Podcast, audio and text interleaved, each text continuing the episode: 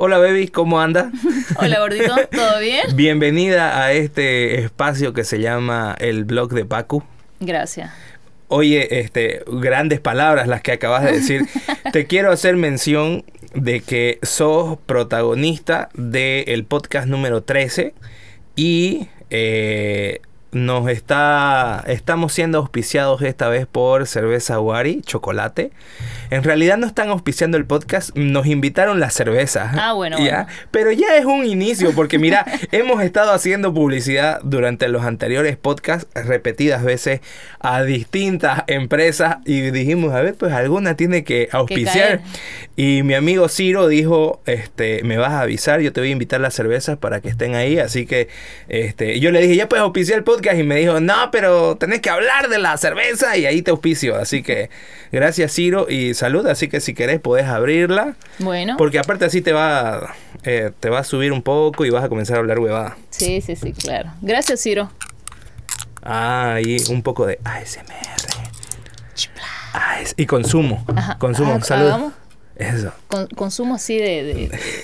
De, bien, de bien agarrado, así.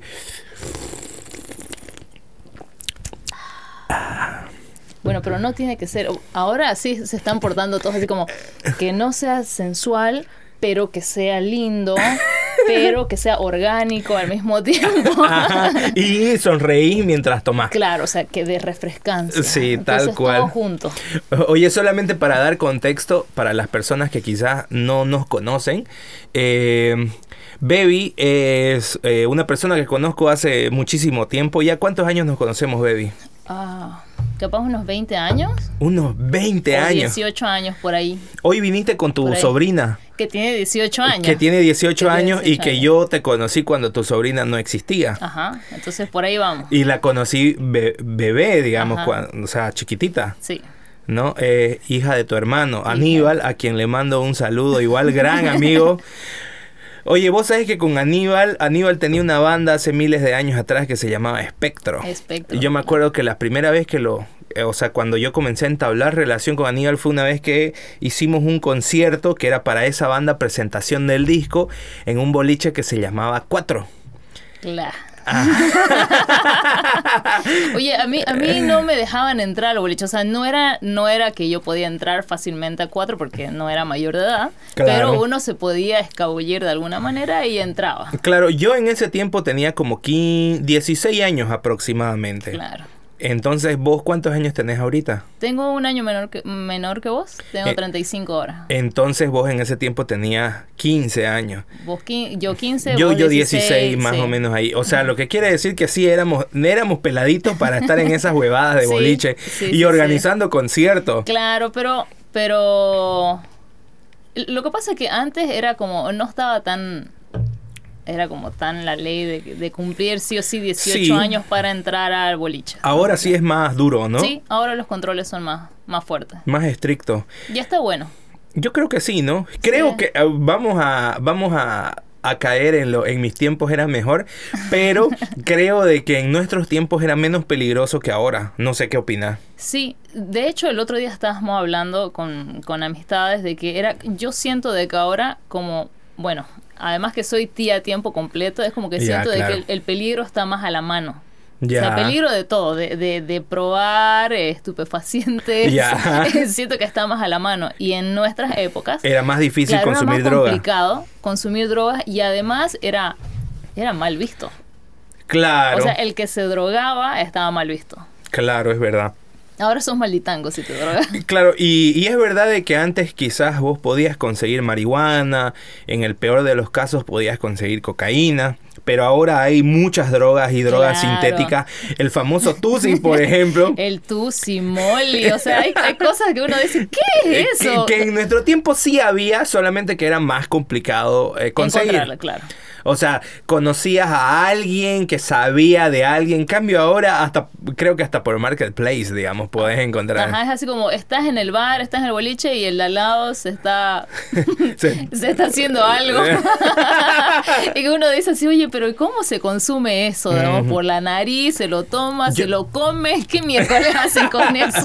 claro, claro, es verdad. y y hay cosas que vos decís, puta, ¿y qué efecto te, te, lo, te, te, dan? ¿no? Porque la marihuana, medio que cualquier persona que no haya consumido, más o menos se puede dar una idea o podés ver videos, ya hay lugares donde es completamente... Legal esas cosas. O, despenalizado, entonces, digamos, por ejemplo, yo hace unos años fui a Argentina y estaba caminando por uno de estos parques muy lindos que tienen, tipo un parque urbano pero más bonito. mejor cuidado. Muchísimo mejor cuidado y me sorprendió la cantidad de, personas que estaban como haciendo sus picnic, cosa que aquí no, no, hay esa costumbre, y mucha gente estaba consumiendo marihuana. Y habían policías en ese lugar y claro, yo lo primero que pensé, oye, no será que los van a agarrar ahorita, pero no, mira, ya en estos lugares existen estos lugares donde es relativamente bien visto, digamos, ¿no? no seguramente siempre hay detractores, pero... Sí, igual, igual soy, soy bastante en contra de, de todas las... ¿Las drogas? De todas las drogas. ¿Verdad? Sí. O sea, vos no consumís o no consumirías o no te gustaría que alguien cercano consuma? Eh, claro, o sea, no podría estar con alguien que sea drogadicto. drogadicto. Bueno, pero drogadicto es una palabra fuerte. Estamos hablando de un, un drogadicto es una persona que no, bueno, pero digamos, mm. es como, voy a fumar eh, algún, eh, marihuana solo una vez al día o una vez ah, por semana. O sea, eso es ya... Ya, estás abriendo el paso a ser dependiente de algo, ¿no? Ya. Cigarro, o sea, soy, soy, me gusta mucho el deporte, me gusta mucho la disciplina, me gusta, entonces es como, voy todas las mañanas al gimnasio, me tengo que levantar 6 de la mañana, entonces es como que mi, mi vida está en, en otra, digamos. no, no, considero ni siquiera beber todos los días o... ¿Probarías drogas? semana. Te cuento que he probado la marihuana. Ya. Y es como, probé y dije, ¿y qué es esto? Ya, no te... O sea, no, no, capaz no logró o no lo consumí de la manera que tenía que ser. Ya. Por ahí es eso. A, veces hasta el mismo estado eh, emocional en el que te encontrás influye Claro, pero, Es, como cuando, cuando la gente bebe y está despechada y llora y canta canciones de ángeles azules, digamos, de carro show. Sí, sí, o cuando sos joven y estás con tus amigos, pasándola bien. Y bueno, no joven, puede ser viejo igual, digamos, y te, te sube más y te subís a la mesa y lo disfrutas, digamos. En realidad, creo que todo eso depende igual de tu estado de ánimo. Entonces, como solamente recargas tu estado de ánimo. Si estás down, te vas a ir para abajo, lo que consumas, si estás arriba, te vas a ir arriba. Vos sabés que yo cada vez encuentro eh, deportistas que más bien están a favor de la marihuana, a diferencia de hace unos años. Este, bueno, de por lo menos dentro de lo que yo conozco un poco, eh, que son las artes marciales. Eh, por, bueno, el caso más conocido es Nick Díaz, peleador del MMA, o los hermanos Díaz, Nick y Nate Díaz, ellos consumen abiertamente la marihuana. Eh, y hay un. Hay una. Hay una marca de kimonos para Jiu-Jitsu que se llama Shoyorol. Seguramente los que los que practican lo van a conocer porque es una marca muy es muy buena, es un poco más cara que el resto. Este, y ellos decir, no es que lo promueven, pero se nota que no están en contra porque hay ciertas cosas que ellos... Hay, hay por ejemplo, una, eh, hay algo que se llama high rollers. rolar se le dice a la lucha en Jiu-Jitsu. Ya vamos a rolar es como vamos a hacer un sparring. Y high rollers es como los lo que los high, digamos, de estar high, de estar ah, fumado. Y... Ajá, y, hay, y hay una línea de kimono para high rollers. Y hay eh, un tipo de, de, de, como campeonato o circuito de, peleadores que van a eh, luchar drogados. Eh, fumados y ajá, que, que, que qué modernos sabes que si vos buscas este high rollers en, en YouTube vas a encontrar algunas de esas luchas sí. y Obviamente yo nunca lo he hecho, pero mm, pero un amigo que sí lo hizo me ah, dijo, contó? me contó para una tarea, me dijo que, que, que rolar fumado era casi como coger fumados. Ya. Ya, no sé si alguna vez has cogido fumada, pero a un amigo me contó que, que es magnífico, que es súper, ajá, que, que las sensaciones son diferentes, digamos. Y bueno, yo creo que debe ser así como que estás más sensible, ¿no? Tu sensibilidad está más, más expuesta. Yo quizá... Ya sea que para coger o para pelear. claro, claro. Pero lo cierto es de que en el deporte competitivo No podés, claro. No, o sea, el deporte competitivo sí te acerca más a drogas. Ya. Porque necesitas llevar a tu cuerpo al límite. Ok. No son legales, pero... ¿Como cuáles? Lo que pasa es que hay combinaciones de de medicamento que te fortalecen o te amplifican tus glóbulos rojos, tu oxigenación del cuerpo, no son legales, pero no es que, digamos, te vas a consumir, no sé, cocaína y vas a ir a pedalear fuertísimo y te vas a subir toda esa maipata ahí de vuelta. O sea, eso no va a suceder, pero se inyectan algunas hormonas, se inyectan algunas vitaminas con mayores amplificaciones de tu cuerpo como para que se oxigene tu cuerpo y tu corazón, eh, digamos, soporte más latidos eh, por segundo. O sea, que, que, esté apto para que no te dé un ataque cardíaco. E, exactamente. Entonces, claro, yo tengo entendido, por ejemplo, de que si vos consumís cocaína y haces deporte, es muy peligroso. Claro, o sea, porque sí te puede dar un ataque cardíaco. Ajá. Entonces, pero lo que, lo que, los, los niveles competitivos, y yo pensé que acá no, pero cuando me metía al mundo del ciclismo a competir, me daba cuenta de que, o sea, compitiendo entre nosotros, sí existía esa posibilidad. Ajá, ya, y la hay. Ajá. hay gente que consume cosas que no son legales para, mayor rendimiento. Sí, sí, sí, totalmente. Bueno, por si acaso, no estamos diciendo a nadie que consuma ningún tipo de drogas para, no, para nada. Solamente estamos contando las anécdotas para que después no digan, vos sabés que hay mucho hate en internet y yo hago clips de este podcast. Entonces, eh, este podcast generalmente dura entre una a dos horas aproximadamente. Entonces yo saco clips para que la gente pueda verlo porque no todo el mundo se queda mirando o escuchando dos horas. Y a veces son fácil de sacar de contexto o es fácil, digamos, caer en ideas reduccionistas y solamente, ah, dijo que... Y en internet. Entonces, eh, internet es un lugar para hijos de puta. para vivillos. Para vivillos. Bueno, y siguiendo con la, con la historia, también vos tocas en una banda que es Queremba ya hace como, ¿cuántos? ¿10, 15 años? 16 años. 16 años tocando en una banda. 16, sí. O 17. Soy mala con el tiempo. Ya, pero más o menos eso. Sí, sí, sí. Sí. Tocando el bajo ya 18 años. 18 años. Sí. Ah, me imagino que todo esto salió por la... Eh, por la cercanía con, con mi hermano, porque mi hermano ya... Por la influencia de Aníbal, que es tu hermano. Aníbal ya tenía su banda de rock y yo también quería ser... Aparte en ese entonces estaba de moda ser rockero. Estaba de moda ser rockero. Pero eh, malotes, ¿no? O sea, malotes en que... A, qué nivel? Escuchando Blink 182. Claro, claro. Eh, no sé, el Limbisk, Linkin Park. Y uno era malo. andabas por la calle hecho el, el, el OG. Ajá, exacto, sí, el, la groupie de Fred Durst, digamos. Pero sí, tenía cercanía a eso. Eh, armé una. Bueno, me invitaron a ser parte de una banda que se llama Miseria. Ajá. Estuve como un año con ellos. Sí. Y me acuerdo que fue, fue grandioso porque siempre quise hacer las cosas de manera comercial. Ya. O sea, quería ser famosa. Eso era lo que quería hacer yo.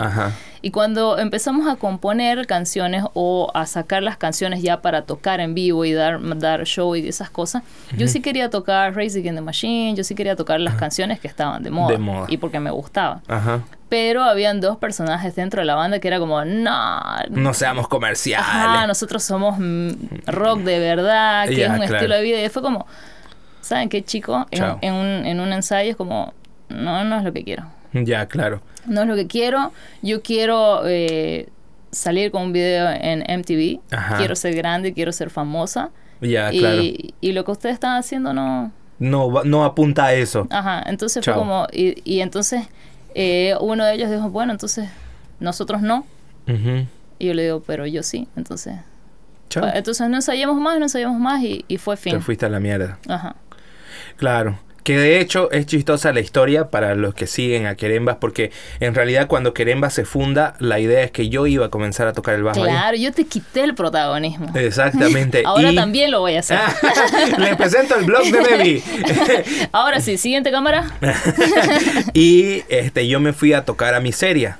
Claro. Y grabamos un videoclip pero no sé qué pasó, nunca salió. De hecho, cuando terminé de grabar el videoclip, yo estaba mal, me dolía el estómago y me operaron del apéndice, al, día, al día siguiente o a los dos días. Porque estabas por explotar con tu apéndice. Básicamente, ajá. Fueron grandes épocas. Bueno, y entonces Baby, aparte de ser ciclista, tocar en una banda, de que nos conocemos de mil millones de años, este, de que su sobrina ahora tiene 18 años, eh, de que soy antidrogas. Antidrogas.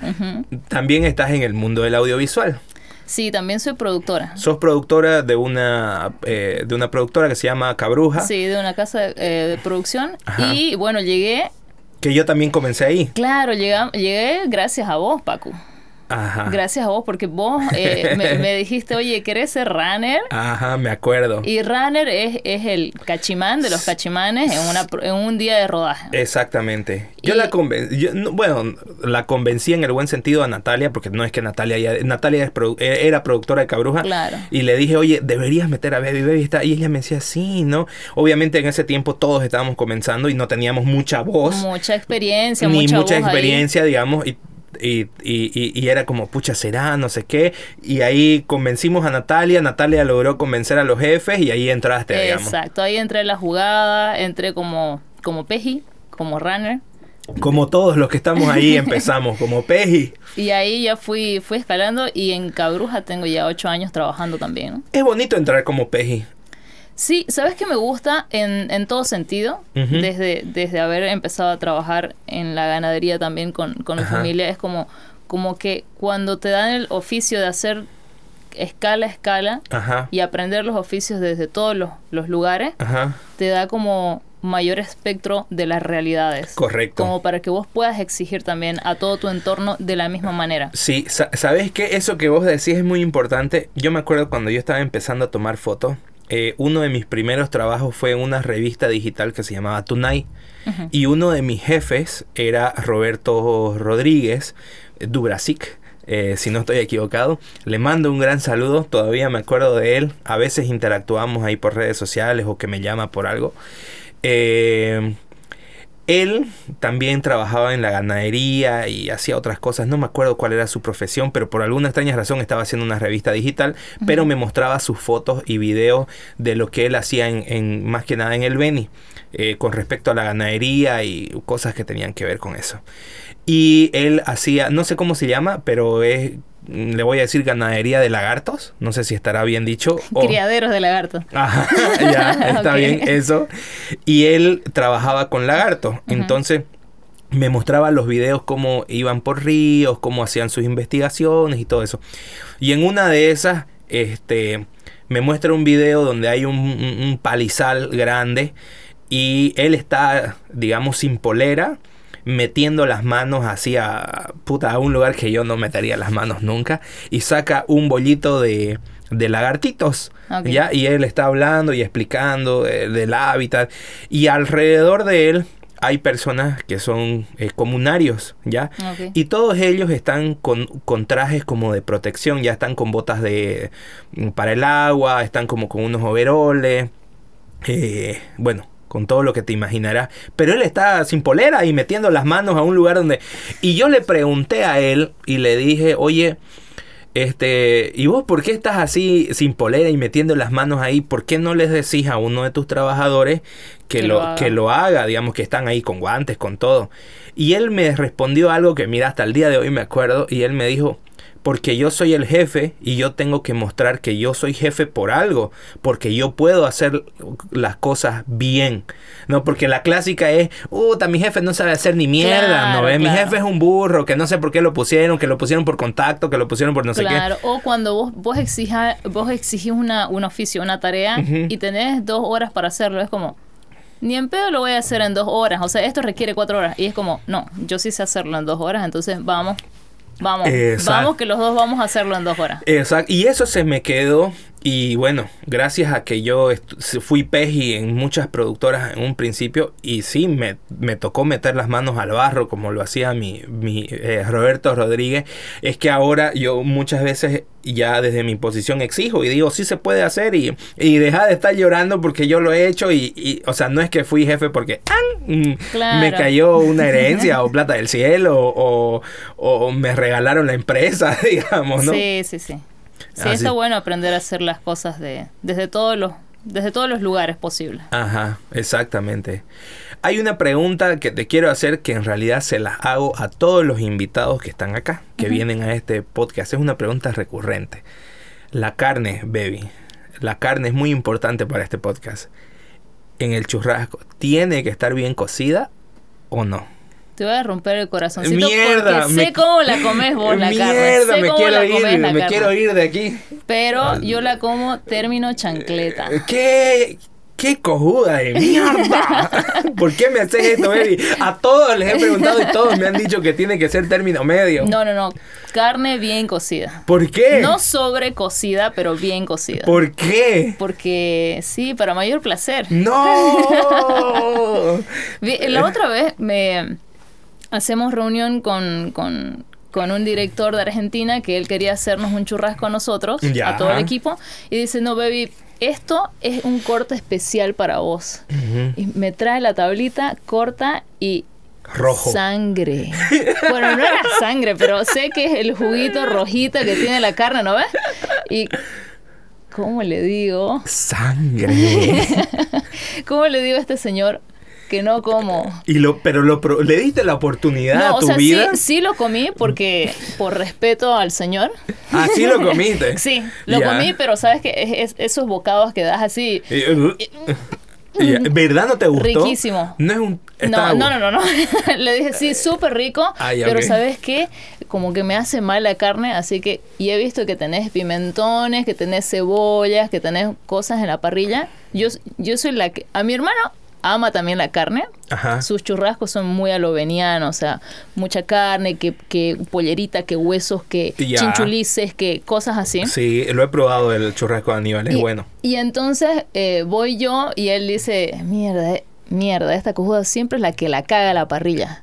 ¿Por qué mierda me tiene que traer un pimentón con un huevo adentro. Ya, claro, claro. O, o por qué hay aquí zucchini, o por qué hay cebollas. Entonces, como dice. ¿Por qué hay alimento de mi, de mi alimento Ajá, Exacto. Entonces, como dice, esto eh, está quitando espacio para poner mis chinchulices, está quitando espacio para poner mis brochetas de corazón de pollo y que sean con sangre también. Ajá, Entonces sí, soy la que le acabo los churrascos. Mira, o sea que baby no no consumís drogas y consumís la carne bien, bien cocida. cocida ajá. ¿Por qué somos amigos, baby?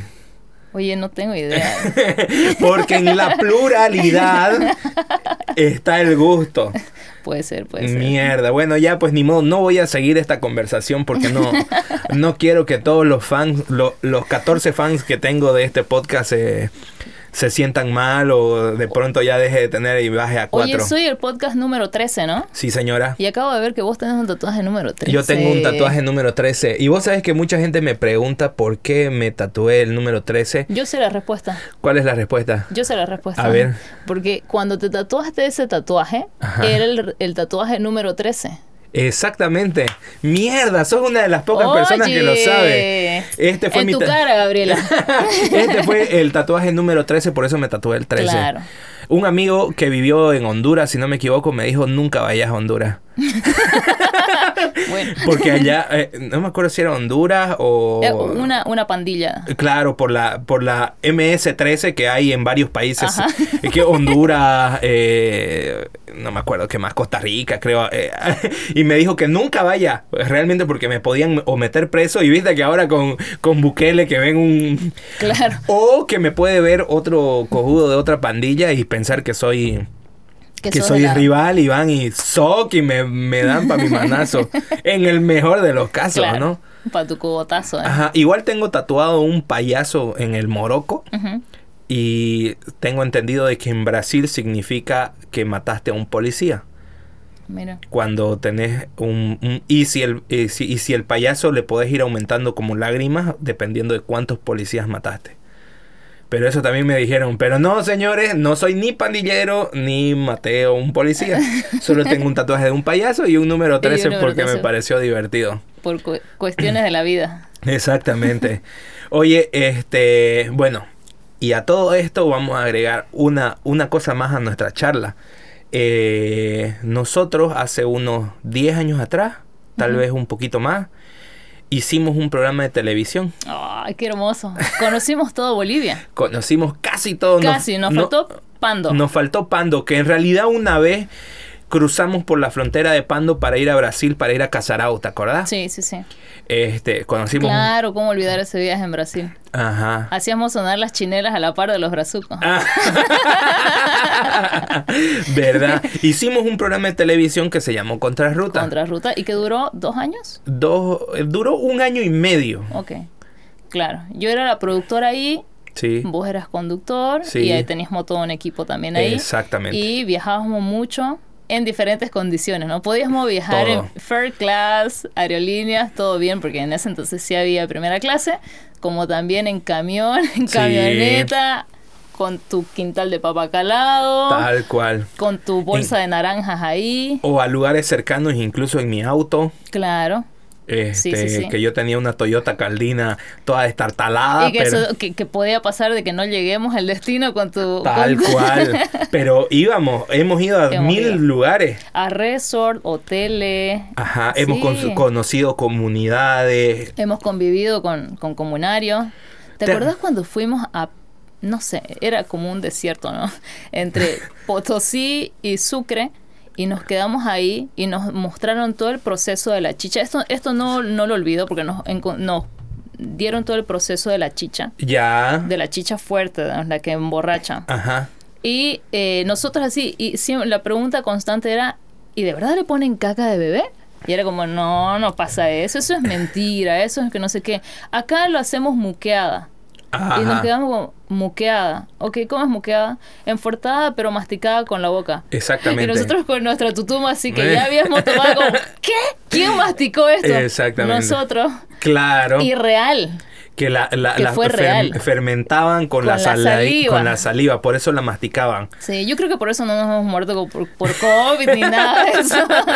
Oye, tenemos muchas, muchísimas eh, anécdotas de viaje. De viaje. Con vos viajamos a Paraguay cuando teníamos, yo tenía unos 15, 16 igual. Sí, bueno, pero ese no fue con, con Contrarruta. Eso, no, fue sí, por sí, Querembas. Sí. Eso fue por Querembas igual, sí. Y fuimos a Paraguay. ya, y el no, para, yo quiero contar esta historia. Yo quiero contar esta historia. Está bien, acepto mi derrota. Ok, fue un incendio eh, en no me acuerdo, fue a Bolaño, fue a Bolaño, algo así se llamaba el, el supermercado. Era como un centro comercial. Sí, un centro comercial donde hubieron muchas víctimas y se incendió todo el comercial. Y pues bueno, entonces hacían diferentes eventos para recaudar dinero. Ajá. Nosotros teníamos un amigo que vivía en Paraguay, como Querembas, y le dice a Ronald, el vocalista de Queremba, tengo una opción para que ustedes vengan a tocar acá a un evento benéfico. Ajá. Y, y, tengo siete pasajes. O sea, y, no nos preguntó cuántos son ustedes, no, solo tengo siete pasajes. Y nosotros dijimos, ¡Ah! vamos, vamos porque nos vamos, no importa si nos pagan, si no nos pagan, pero ya nos estaban llevando y era una, una oportunidad de salir con nuestra música a otro país y no estábamos bien de, guitarristas, entonces hablamos a un guitarrista para que nos apoye solamente en esa tocada. Es el oso. Oso, ajá.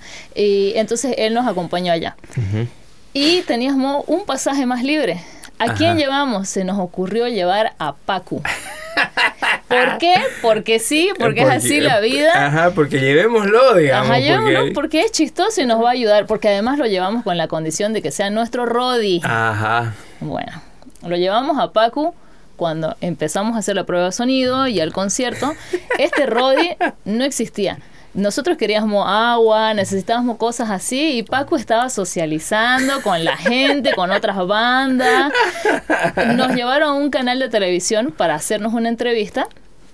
Estamos en la sala de espera de, la, de, de hacer esta entrevista y de pronto vemos el monitor que decía al aire y Paco saludando así.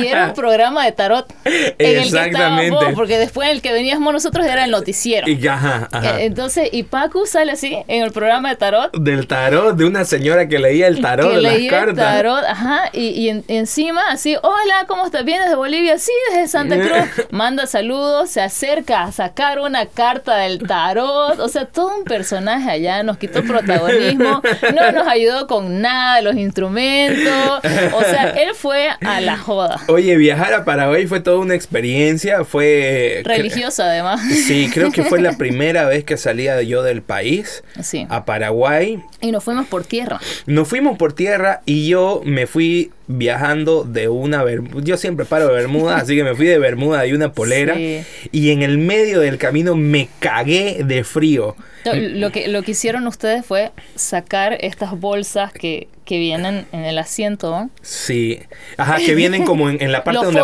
donde, apoyas la cabeza, viene un forrito, lo sacamos el forro y nos enchulamos con el forro del asiento. Y yo me acuerdo que saqué una toalla de mi, de mi equipaje y con una toalla me tapé. bueno, llegamos a Paraguay y eh, las personas que nos recibieron eran unas personas eh, un poco distintas. Raras. Raras. Em, la señora que Baby mencionó que leía el tarot era esposa de otro personaje que también leía el tarot y que era músico y que tenía sus hijas que eran también... Y que él era político, ¿no? Y creo que ellos como que leían las cartas para políticos y habían, si no me equivoco, algo así nos contaron de que ellos creo que eran como consejeros de algunos políticos y habían, y habían leído las cartas y habían predicho quién iba a ser el presidente en ese tiempo. Ajá, Ajá. Entonces... Era algo turbio igual. Era una cosa extrañísima. Pero más turbio fue cuando dijeron, claro, nos esperaron con las camionetas, le llamaban ellos. Nosotros dijimos, bueno, en camionetados o no vamos a ir al hotel o no vamos a y era un chofer con unas vagonetas increíbles. Sí, no, o sea, nos esperaron así con una eh, full vagonetangas, ¿no? Sí. Y todos hablaban ahí una mezcla entre español y guaraní. Y guaraní. Y este vamos a ir ahora a la casa de los, de los jefes. Ajá. ellos, ellos, eran como auspiciadores del concierto. Sí, ellos lo llamaban padrinos. Entonces era ah, como, que, como que te daban una, una celebridad de Paraguay para que apadrine a este grupo, porque además llevaron grupos de Argentina, llegaron grupos de Santa Cruz de Bolivia y llegaron grupos de Santiago. Entonces era como que este personaje, que le vamos a llamar por su seudónimo Avispón Verde. Ajá, ese era su seudónimo. Ajá. Porque no me acuerdo igual cómo se llamaba. No me acuerdo, pero era el Avispón Verde eran los padrinos de la banda de Bolivia. Exactamente, el Avispón Verde era su nombre artístico porque él también era como músico. Músico, ajá. Y sus hijas eran como igual como de un cuerpo de baile de él. Su y, bailarina. Y como que cantaban igual un poco. Sí. Ajá, y no cuando... La banda Flash.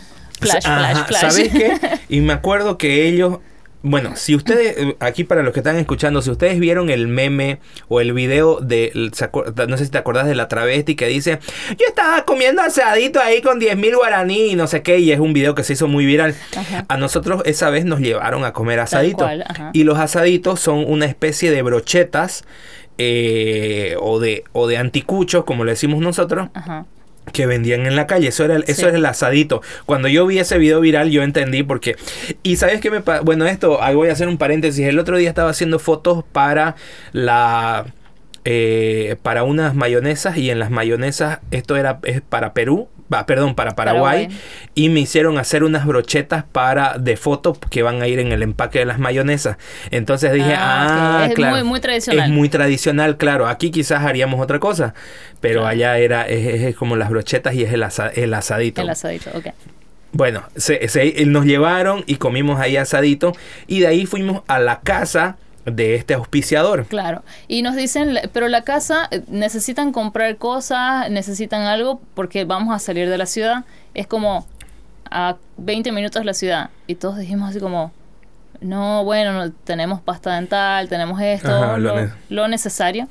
Y bueno, vamos a la casa. Cuando llegamos a la casa era de noche, eran, qué sé yo, 10 de la noche por ahí. Sí. Y llegamos a la casa, pero era como, que te voy a poner en contexto, era como claro, estábamos, llegamos a Santa Cruz y era como la casa de este señor estaba en Cotoca. Ajá, más o menos así, o Montero, digamos. Ajá, era un pueblito y era otro municipio, todas esas cosas, y llegamos y de pronto nos bajamos de la camioneta y así, pum, un castillo. Un castillo. Su casa. Pero era real un castillo. Como de, como de campo, era un castillo. Era un castillo. Un castillo híbrido, ¿no? Porque tenía una parte como hindú, árabe y la otra así. Era como. Claro, arquitecturas raras como las vemos acá. Que o sea, era, como que dos arquitectos se pelearon y dijeron: Yo voy a hacer acá mi columna hindú y yo aquí mi, mi columna española, así, europea, inglesa, medieval. Y, se, se pelearon entre los dos y dijeron: Nah, cada uno se hace sus partes de su castillo y armamos el rompecabezas. Ajá. Y ahí entramos y fue como, wow, habían monedas, habían viñedos, no viñedos, sino estas cavas de vino. Exactamente. Eh, habían cavas subterráneos. Sí. Habían, yo creo que habían fantasmas, habían habían travestis. no sé por qué, pero ah, habían travestis en el lugar. a ver, que no nos vayan a decir transfóbicos. No, no, no, para nada. Solamente que es raro llegar y. Y que te reciban así. Y, claro. y además nos recibieron con eso. Claro. O sea, era, era el detalle, ¿no? Aparte, nosotros, te estoy hablando de que esto fue hace 20 años atrás. Claro. Yo tenía como 15 o 16 años. De hecho, para viajar, viajamos con permiso de DIRME. Vos Nosotros viajamos con permiso de nuestros padres de DIRME. Claro. Que en ese tiempo era DIRME, que ahora creo que se llama otra cosa, ¿no? Entonces yo tenía 16 años, vos 17 años. Y claro, que nos esperen con un travesti era como demasiado.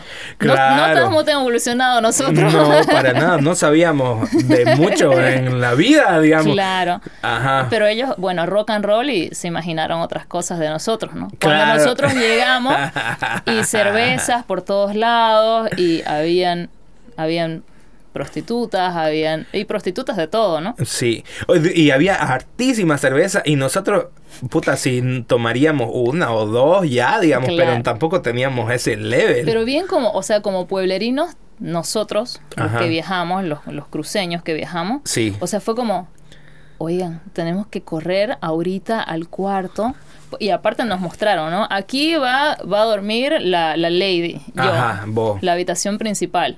Aquí van a dormir una habitación para dos chicos, acá otra habitación para otros dos chicos y aquí otra habitación para uno de los chicos. Ajá. ¿Saben qué sucedió?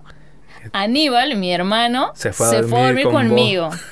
Y, y, trancó la puerta así como, porque aquí nos van a violar. Y todos los chicos nos fuimos a dormir a un solo cuarto. Y todos los otros chicos se fueron a dormir a otro cuarto. Ajá y también pegaron la puerta y no solo eso, sino él movió un, un velador, un, corrió un mueble y a la puerta porque, o sea, ¿qué se imaginaría, no? Que yo, estaba con mucho sueño, la verdad, dejé de, de, pensar, pero claro, ellos sí, de curiosos, habían bajado a, a la primer planta donde estaba sucediendo todo esto y fue como que vieron lo que sucedía en la vida real y fue como que se asustaron todos y fue que ahí que se agruparon ustedes cuatro a dormir en una sola, en una sola, habitación. Que de hecho, este, yo quedé durmiendo con Ronald y el que se tenía que venir con nosotros era el oso y el oso sacó su, colchón, de otro cuarto y lo puso y el otro decía, no, yo voy a dormir de espalda con paredes. Claro, entonces era como demasiado moderno para, para nosotros, para unos pueblerinos. Unos pueblerinazos, digamos, no, hace 20 años atrás, yo con 15 o 16 años. Claro. Eh, primera vez que salía del país. No, pues era una experiencia nueva. Sí, sí, totalmente. Pero no acababa ahí, ¿no? No, la experiencia de Paraguay fue, fue heavy metal. Yo, yo, creo que si la, la viviéramos ahora fuera distinto. No, yo creo que la disfrutaríamos de una forma totalmente distinta, totalmente. Claro, claro, o sea, ya, ya con, con otro criterio. Toda la vida, con más mundo. Sí, en cambio, al día siguiente, no obstante de lo que ya había sucedido, Correcto. como nos esperaron, va el mayordomo y nos toca la puerta y dice, este, por favor alístense, eh, los señores los están esperando en la terraza para tomar el desayuno. Ok, todos ya estamos listos, estamos listos. Sí, sí, ay, ¿qué pasó anoche? No, no, no, yo dormí, nosotros dormimos juntos. ¿Por qué hay un, un colchón aquí? No, es que nos dormimos todos juntos. Ok, ok. Todos nos levantamos, nos preparamos y el mayordomo nos espera en la puerta del pasillo y nos lleva hasta el tercer piso de, este castillo. Exactamente. En una, en una de las terrazas y nos espera el desayuno que nosotros nos imaginamos sándwich con mm. pan, un, té, cafecito. claro. Cuña P, ¿no? Pero nos, imaginábamos algo tranqui. Eran las 9 de la mañana y ya, ya había una parrillada. Con churrasco. O sea, llena de carne, churrasco, chorizo y, habían dos barriles de cerveza. había cerveza. O sea. Pa mierda. Eran las 9 de la mañana y habían cerve había, había hartísima cerveza. Sí. Y, y todavía este avispón verde nos dice, ¿qué te la pasaron anoche? Nosotros, bien. Bien. Dormimos bien. Así, porque mi hijo está destruido en, en ah. una de las salas. Claro, pero porque nadie le hizo la aguanta al hijo, que el hijo estaba bastante tronado también. Totalmente, sí, sí, sí. Y, y, de paso, a mí lo que me daba miedo es que ellos hablaban en, guaraní de vez en cuando. Sí. Entonces había ratos que ellos se ponían a hablar en guaraní yo no entendía un sorete.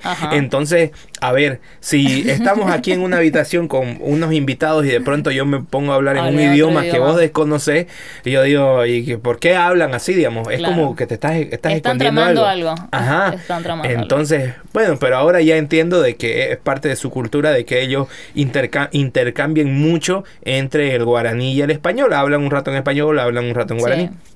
Sí. Sí, Pero, pero ese momento, claro. Y nosotros, me acuerdo, con Oso queríamos hablar en inglés.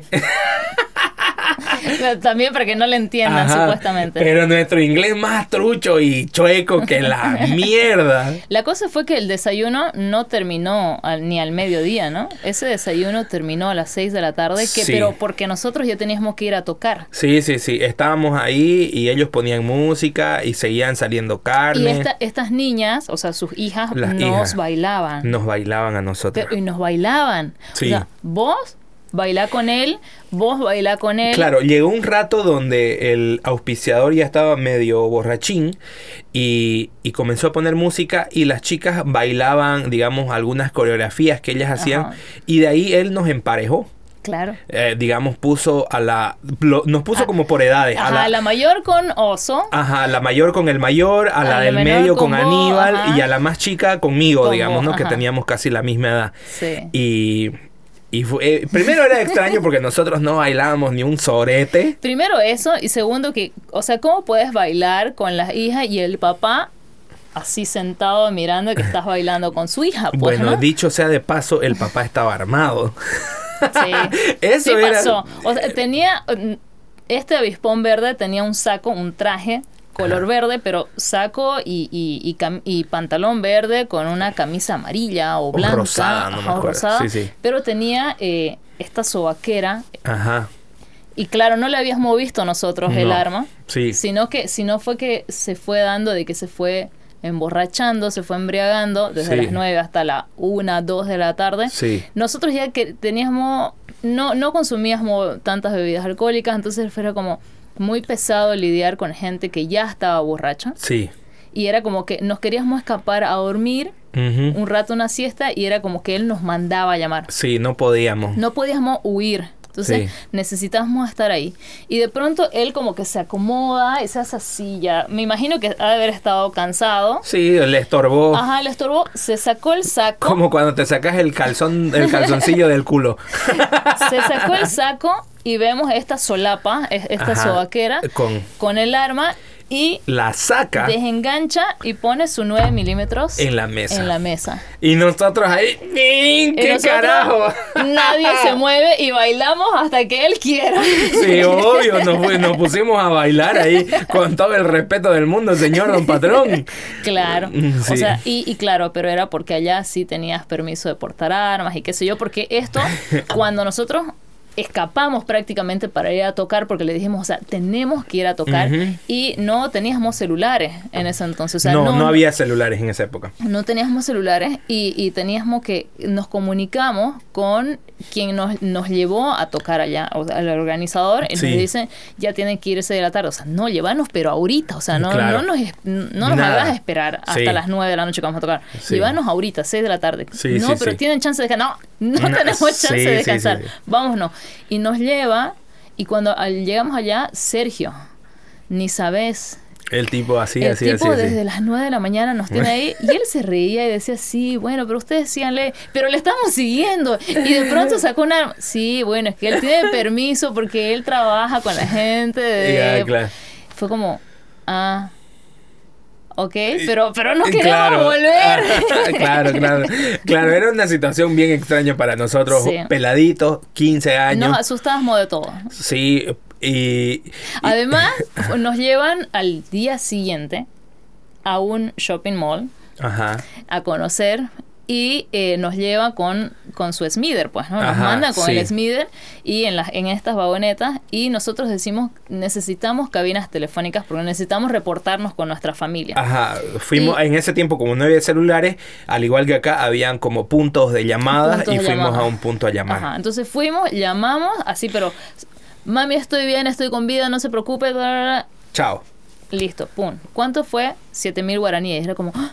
Contando nosotros nuestros Los pesos. quintos. Ajá. Y de pronto dicen, este, ya terminamos todos, terminaron todos, sí.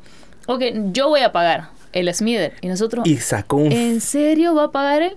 Y sacó un fajo de aquí mi plata. rockstar dice así, sale de la cabina y dice, ¿él va a pagar? Sí, pum. Se vuelve a entrar y habla con la novia, habla con la mamá, con la abuela, con todos, y nosotros así, que éramos los artistas estelares, así hablando de, ya, ya, sí, sí, mami, ya, chao, chao. Y este señor, así, la cuenta de él, solo de él se hizo lo que hicimos todos los, los de la banda.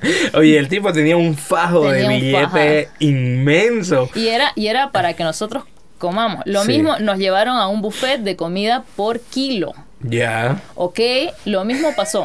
Nosotros así, ay, es por kilo y es caro. Entonces, como estábamos en la duda de que no sabíamos si íbamos a pagar nosotros o iba a pagar este señor, el. Smither, era como. Y Paco, "Ay, yo creo que va a pagar él porque yo lo vi con harta plata. Se sirve el plato, se sirve lo que va a comer, lo que no va a comer, la comida experimental, lo que conocía, lo que no conocía. Sí, su plato. Como, Sin orilla, Ajá, carajo. como, como buen Canva y lo, lo pesan y claro, o sea, el plato de, Paco pesaba más que todos los de nosotros. Es, este señor pagó, entonces el que disfrutaba más el viaje era nuestro Rodi que no nos asistió en nada. Puta, qué gran viaje, Dios mío. Y el otro, bueno, este señor, el avispón verde, nos, rega- nos regaló un CD a, cada uno de su música. Que su música era básicamente covers de cumbia. eh, ¿Cómo se llama esta cumbia argentina? Cumbia villera. Villera. Y, y que en ese tiempo estaba de moda. Si tu viejo es zapatero, zarpale la lata. Era, eran sus covers, digamos. Sí. Y nos regaló. Y el otro día que ¿Lo encontraste? lo encontré y te mandé foto. Te mandé foto a tu. WhatsApp, a tu Ajá, WhatsApp. ajá. Lo encontré y lo sigo guardando ahí hasta otra, hasta una próxima Hasta limpieza. sí, fue, eso fue un gran, gran viaje, el avispón Oye, verde. pero sabes que yo, yo no, ninguno de nosotros teníamos cámaras fotográficas ni No, nada, ¿no? no. Entonces yo logré eh, prestarme una cámara Cybershot. Ajá. Que Y- encima en ese tiempo era rarísimo una Eh, Cybershot. ajá, era raro, te- me, me logré prestar de una compañera de colegio. Los que tenían plata nomás tenían eso. Sí, y además eran a pilas, estas pilas AA que tenían que ser alcalinísimas, porque, Sí, porque si no, se gastaba en dos patadas. dos fotos y murió, Chao, ¿verdad? sí. Entonces pasó que llegamos allá y esa cámara se fregó. O sea, no dio más Qué la cagada. cámara. Y entonces lo único que queda de ese viaje son nuestras, Nuestros- nuestros nuestros recuerdos. porque no tenemos fotos, Nada. no tenemos absolutamente nada. El CD de esta avispón verde y nuestras Sí, vivencias. Y nuestras vivencias. Que nada raro que lo que hayamos contado ya lo hemos tergiversado por el, tel- el- por, Sí. por la fragilidad de nuestra memoria, De digamos. memoria, pero ajá. va más o menos por ahí. y después, puta, miles de experiencias de viaje con contrarruta, ¿no? Nos hemos metido al monte, nos hemos metido a, a monte, cerro. ¿Te, acor- Claro, te acordás aparte, eh, cuando.? Fuimos al Urubó Ajá. a que nos muestren el árbol con la raíz más gigante del mundo? No, eso no fue el Uruguay, eso fue el. El amboró. El amboró. El amboró. Fui- Entonces, caminamos dos horas. Caminamos dos horas, un bosque totalmente húmedo, llovía, mosquitos, calor. Llovía, mosquitos, calor, calor, Ajá. mosquitos, lluvia, en ese orden, con Sí. nosotros con los equipos. La Con cámara, era la cámara gigante. era la cámara Canon. Era una Canon XLS2, para los que conocen de cámaras, era una cámara blanca gigante Gigante, con su lente gigante. Lo grabábamos a dos cámaras. a dos cámaras. Y entonces teníamos que caminar por todo esto En el Amboró. Y dicho sea de paso, nosotros no éramos ningunos excursionistas, porque vos decís, vos decís los de National Geographic hacen lo mismo con tres veces más de equipo, pero esos cojudos son, eh, o sea, están preparados para eso. Claro. Yo en ese tiempo usaba mis zapatos de skaters, o sea, y mi bermuda. Y, mal amarrados, ni siquiera me los amarraba en ese tiempo, porque así los usaba. o sea que mis zapatos eran lo peor para caminar en el monte. Claro, y nos metimos a caminar dos horas. Y a esto nos llovía, o sea que los zapatos eran mojados y, y, caminábamos a resbalones, ¿no? A resbalones, Y la única que la lograba realmente era yo. ¿Verdad? Vos eras la más... La, más adaptada a ese a, ese ámbito a ese ámbito porque nosotros no sabes qué no dos días solitos que no. Se iba a morir. ya no íbamos a amanecer hinchados. Entonces la logramos y pero la logramos el costo era de llegar vemos vemos esas raíces vemos ese árbol y este enojado dice Caminamos dos horas con lluvia, con mosquitos, para mirar esta huevada. y claro, los tipos era como, sí, bueno, pero es el árbol más grande. Sí, que tiene 200 años, no sé. Vaya, pero, hay una foto, habíamos filmado y no habíamos metido de todo esto. Ah, verdad. Y además, eh, que nos habían dicho que nos iban a dar comida ya, ellos, entonces ellos llevaban sus mochilas para darnos.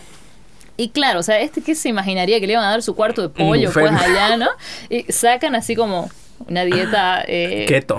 sacan así su alita así deshidratada, su, sus cositas deshidratadas, y Paco se queda así sentado en, el, en la raíz del árbol más gigante de todo el Amboró. Oye, se sienta ahí con su lancherita y dice, está huevada. Igual hubo otra que nos pasó algo similar que fue cuando hicimos descenso en rapel allá por por Limoncito. Claro. Que nos metimos, no me acuerdo cuánto, pero en unos no me acuerdo cuántos kilómetros, para mí fueron un millón de, kilómetros en subida para llegar a la puta cascada y teníamos que pasar un, una, río. un río que le decían el río Vietnam, porque era un río que te llegaba hasta el ombligo y vos tenías que pasar con tus cosas, eh, digamos, con las manos arriba, agarrándolas arriba. pero vos sabías por qué, por qué decidimos pasar por ahí? No. O sea, existía el camino seco y existía el camino mojado. Ah, fue a yo, propósito. Yo, yo elegí el camino mojado, pero ¿por qué? Porque en el camino seco, no, en el camino seco habían garrapatas. Ah. muchas garrapatas. Y ahí, ahí vamos a salir. De hecho, yo recuerdo haber salido con una garrapata. Con garrapatas sí salimos, pero era como menos. Garrapatillas de monte estoy hablando, ¿no? Sí. No, las del perro de. No, claro, lógico, lógico. Sí, yo tuve una, no te voy a decir dónde, pero tuve una. Entonces, yo también me saqué del pantalón, pero fue como que vi tres y a uno de, los excursionistas le dije así, por, hay muchas, y me dice, sí, pero por el camino está otra opción, es que nos vamos por, el, arroyo. Y yo le dije, pero caminando por el arroyo, y me dice, sí. ¿Y es sólido? Sí. No nos vamos a caer, no nos vamos a hundir, no nos vamos a ahogar, porque él no sabe nadar y él tampoco no sabe nadar. Y que Ronald era el camarógrafo, ni siquiera fue.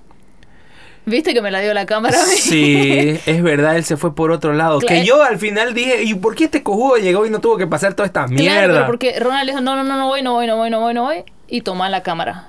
Entonces yo la llevé la cámara. Sí. Y él se fue en, en, el vehículo hasta la cúspide. Ah, qué hijo de puta. Yo pude haber hecho esa mierda también. y sabes qué, este, claro, yo me acuerdo que yo estaba, primero que nada, ya estaba con mucha sed. Tomamos agua de un, de una quebradita que, se, que se veía así súper cristalina y dijimos, metámosle al agua porque ahí también los guías llevaron una, una botella de agua y una botella de, de un no sé, un tampico o una cosa sí, así. Pero además nos dieron el snack, que el snack eran las barras proteicas. A la mierda su que barra para mí estaba genial, pero pero Paco insistía con el cuarto de pollo dentro del Jardín de las Delicias, porque todo eso fue en el Jardín de las Delicias hace 15 años cuando no estaba legalmente, eh, o sea, no era turístico de manera legal. Claro. Y ahora que yo me pongo a pensar, no teníamos nada de seguridad. No, pues nada. Y, caminábamos por De hecho, yo me caí 150 veces. Por tus zapatos de skater sin amarrar en una piedra gigante llena de moho. Ya, bueno, me acuerdo que cuando llegamos al, al, al, río Vietnam, donde el agua estaba hasta, hasta, hasta el ombligo y tenías que pasar con las cámaras arriba, por eso le decíamos río Vietnam, porque era como los de Vietnam que tenían las armas arriba pasando los ríos, a mí me dio ganas de mear. Claro. Y yo Ahí nomás solté todo, amiga. Ah. así, puta, tengo ganas de mear y encima teníamos que meternos a ese río y en el río, ya, ¿qué iba a hacer? Nada, así. Miércoles, gordo. Yo estaba atrás tuyo. Me vengo a enterar de esto. bueno, la cosa es que cuando llegamos, este, nos pusieron los arneses. Eso sí estaba todo seguro. Nos pusieron, mm. nos pusieron los arneses. Mm, dudoso. Y bajamos, eran 45 metros. Claro. O sea, hicimos el rappel, hicimos el, el, descenso. en rappel. Y me acuerdo que yo, cuando estaba como que a la mitad, estaba cansadísimo porque hacer esa mierda no es fácil. Es que es sostener tu propio peso. Eh, claro. E, entonces ahí vos decís con seguridad, pero yo te digo, ¿y quién te ayudaba a sostener tu peso? Claro, nada, mis bracitos nomás. Nada, o sea, hubo, un rato donde vos dijiste, ya no puedo, y estabas ahí, y había un chico. Abajo. Abajo. Con una pitinga. O sea, sosteniéndote a vos. Sí, sí, sí, me acuerdo. Ayudándote a sostener, pero, o sea, qué seguridad realmente. De eso creo que tengo una que otra foto en mi, en mi Facebook, así que me veo un puntito en la inmensidad de los 45 metros, y la cascada, me, obviamente, me mojaba entero. Y, además hicimos tres veces el rappel. Una de 45 metros que esa ahora, hoy en día, no está permitido hacer el descenso. ¿Verdad? ¿Por qué?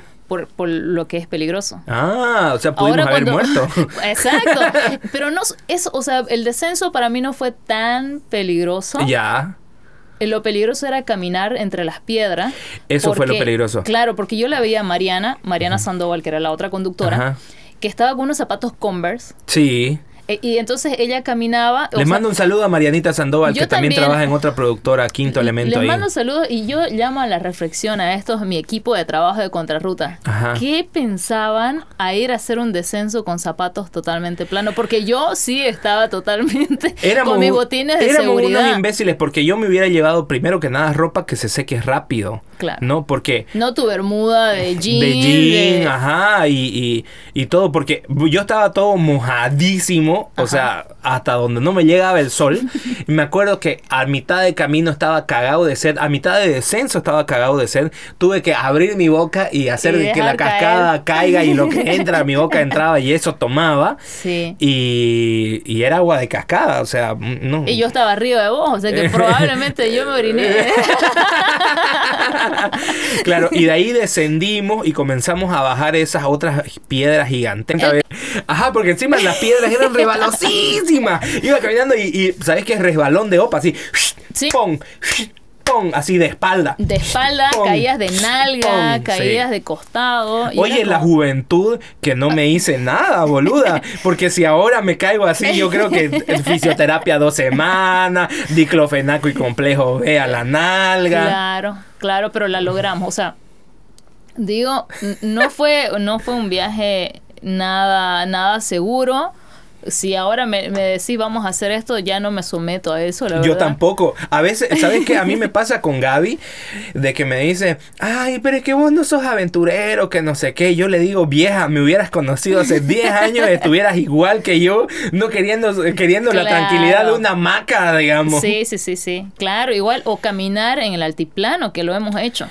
Puta madre. Yo, sufro de, tensión alta con mi venas o con, con sangre y, caminando porque, bueno, había que darle al público el show. Claro. Porque era, o sea, era parte de nuestra diversión. Sí. Teníamos que hacerlo. Sí. Ya, ya estábamos en programas, en, en canales abiertos también. Entonces era, era cool. Era cool hacerlo. Sí, lo, logramos tener aunque no nos pagaron un solo peso. No ganamos ni, un peso. de hecho, todo lo costeamos nosotros. Este, pero sí, una experiencia increíble y vivimos algo que la gran mayoría de las personas no, no lo viven. Sí, aparte en una temporada linda, ¿no? En una temporada muy bonita. Y mira, yo a veces hago esta reflexión y digo, cuando veo a estas personas que están en su trabajo durante, no sé, pues un año y de ahí sacan sus vacaciones de 15 días y, y, suben fotos y ponen frases motivacionales, aquí en el salar sí, porque sé tú mismo y no sé qué, digamos. Y en vale la, pena, los tiempos de Dios son perfectos. Ajá, y, ajá, eh, amo viajar, ¿no ves? Y claro, amas viajar porque viajas una vez al año con suerte en las mejores condiciones. Nosotros hemos viajado durante un año y medio en todas las condiciones y gratis. Y, y, y, conociendo toda esa experiencia. yo creo que gasté mi cuota de viaje por un buen tiempo. por eso es que ahora ahora, ya, y yo ahora no me gusta viajar, digamos, en malas condiciones. Digo, ya lo viví, ya. Sabes que yo prefiero. Sí, bueno, pero es parte de la edad también. O sea, porque sí, es verdad. incluso nos ha tocado, en, en ese entonces era como muy normal hacer los bloqueos en, en Bolivia. Entonces nos tocaba caminar en bloqueo 3, 5, 5 kilómetros, 6 kilómetros para pasar de un bloqueo al otro con nuestros equipos. o sea, no es que íbamos con mochilitas nada más, sino era con los equipos. Yo he estado en flotas donde me he tenido que meter debajo de los asientos porque estaban apedreando la flota. Había un, tiroteo, unas flotas así, sí, nos ha, nos ha tocado pasar eso. Entonces, viajamos en todas las condiciones. Y se escuchaban los vidrios que comenzaban a romper. eso, eso daba miedo. Este, eh, pasajeros, venía el ayudante del... del, Todos al piso porque Sí, porque hay un bloque. Vamos a apagar las luces y vamos a pasar eh, no sé qué, métanse debajo de los asientos. Y nosotros, obviamente, no entrábamos debajo del asiento, era lo que podíamos meternos debajo del asiento medio que ahí. y, taparnos con algo por si los vidrios llegaban a... Y, y vidrios quebrándose y pasando ahí. Em, yo he viajado tanto, me imagino que vos igual, que yo a veces hasta me olvido en qué lugares he estado. Sí, o sea, ¿sabes qué es lo que me pasa? Es como... O, vos, por ejemplo, ¿te acordás de las de todas las comunidades que, visitamos? Cochabamba, Sucre. Para nada. O sea, me acuerdo de eso de los chichamuqueada, pero porque... Porque, porque eh, te dio algo para que te acordes, digamos. Exacto. O, ese, ese otro lugar donde está el cráneo de Melgarejo con una bala que está en Cochabamba. Entonces, son, son cosas así, pero a veces veo, ajá, Tarata se llama, ¿no? A veces veo y, fotos donde, ay, qué bonito. Y yo digo, pero si ya yo he estado ahí. Sí, sí, sí. Ya hemos ido allá. Ah, ah claro, a mí Hace 12 años, pero ya lo hemos visto. Sí, tal cual. A mí me pasa totalmente eso, digamos, de que creo que ya yo estuve, ya yo vine aquí. Ah, mira, me acuerdo de esto. Sí. O sea, yo no me, no me quiero imaginar cómo es la vida de Luisito Comunica. Claro. O sea, ese cojudo no se debe acordar realmente de nada. Imagínate si viaja Necesita todo el tiempo. fotos y, y, videos para que le recuerden de dónde, a dónde ha Más bien lo documentan. Y nosotros, dentro de todo, creo que Ronald todavía tiene el bollo de disco. ¿Sí? Ajá. Oye, sería lindo, ¿no? Lo voy a... alguno en digital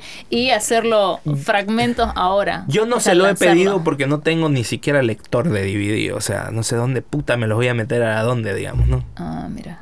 Pero estaría interesante hacer, hacer reediciones de eso. Puta, sería genial, ¿no? Cuando éramos jóvenes y llenos de vida. Y llenos de vida, vigorosos. Sí. Oye, hagamos una pausa comercial, quiero ir a mear. ya, seguimos grabando.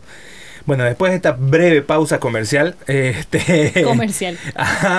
sí, tenemos muy buenas anécdotas. Oye, estaba pensando entre, entre el corte, este, que yo hablo muchas malas palabras, ¿no? Digo hijo de puta y no sé qué y otras cosas así.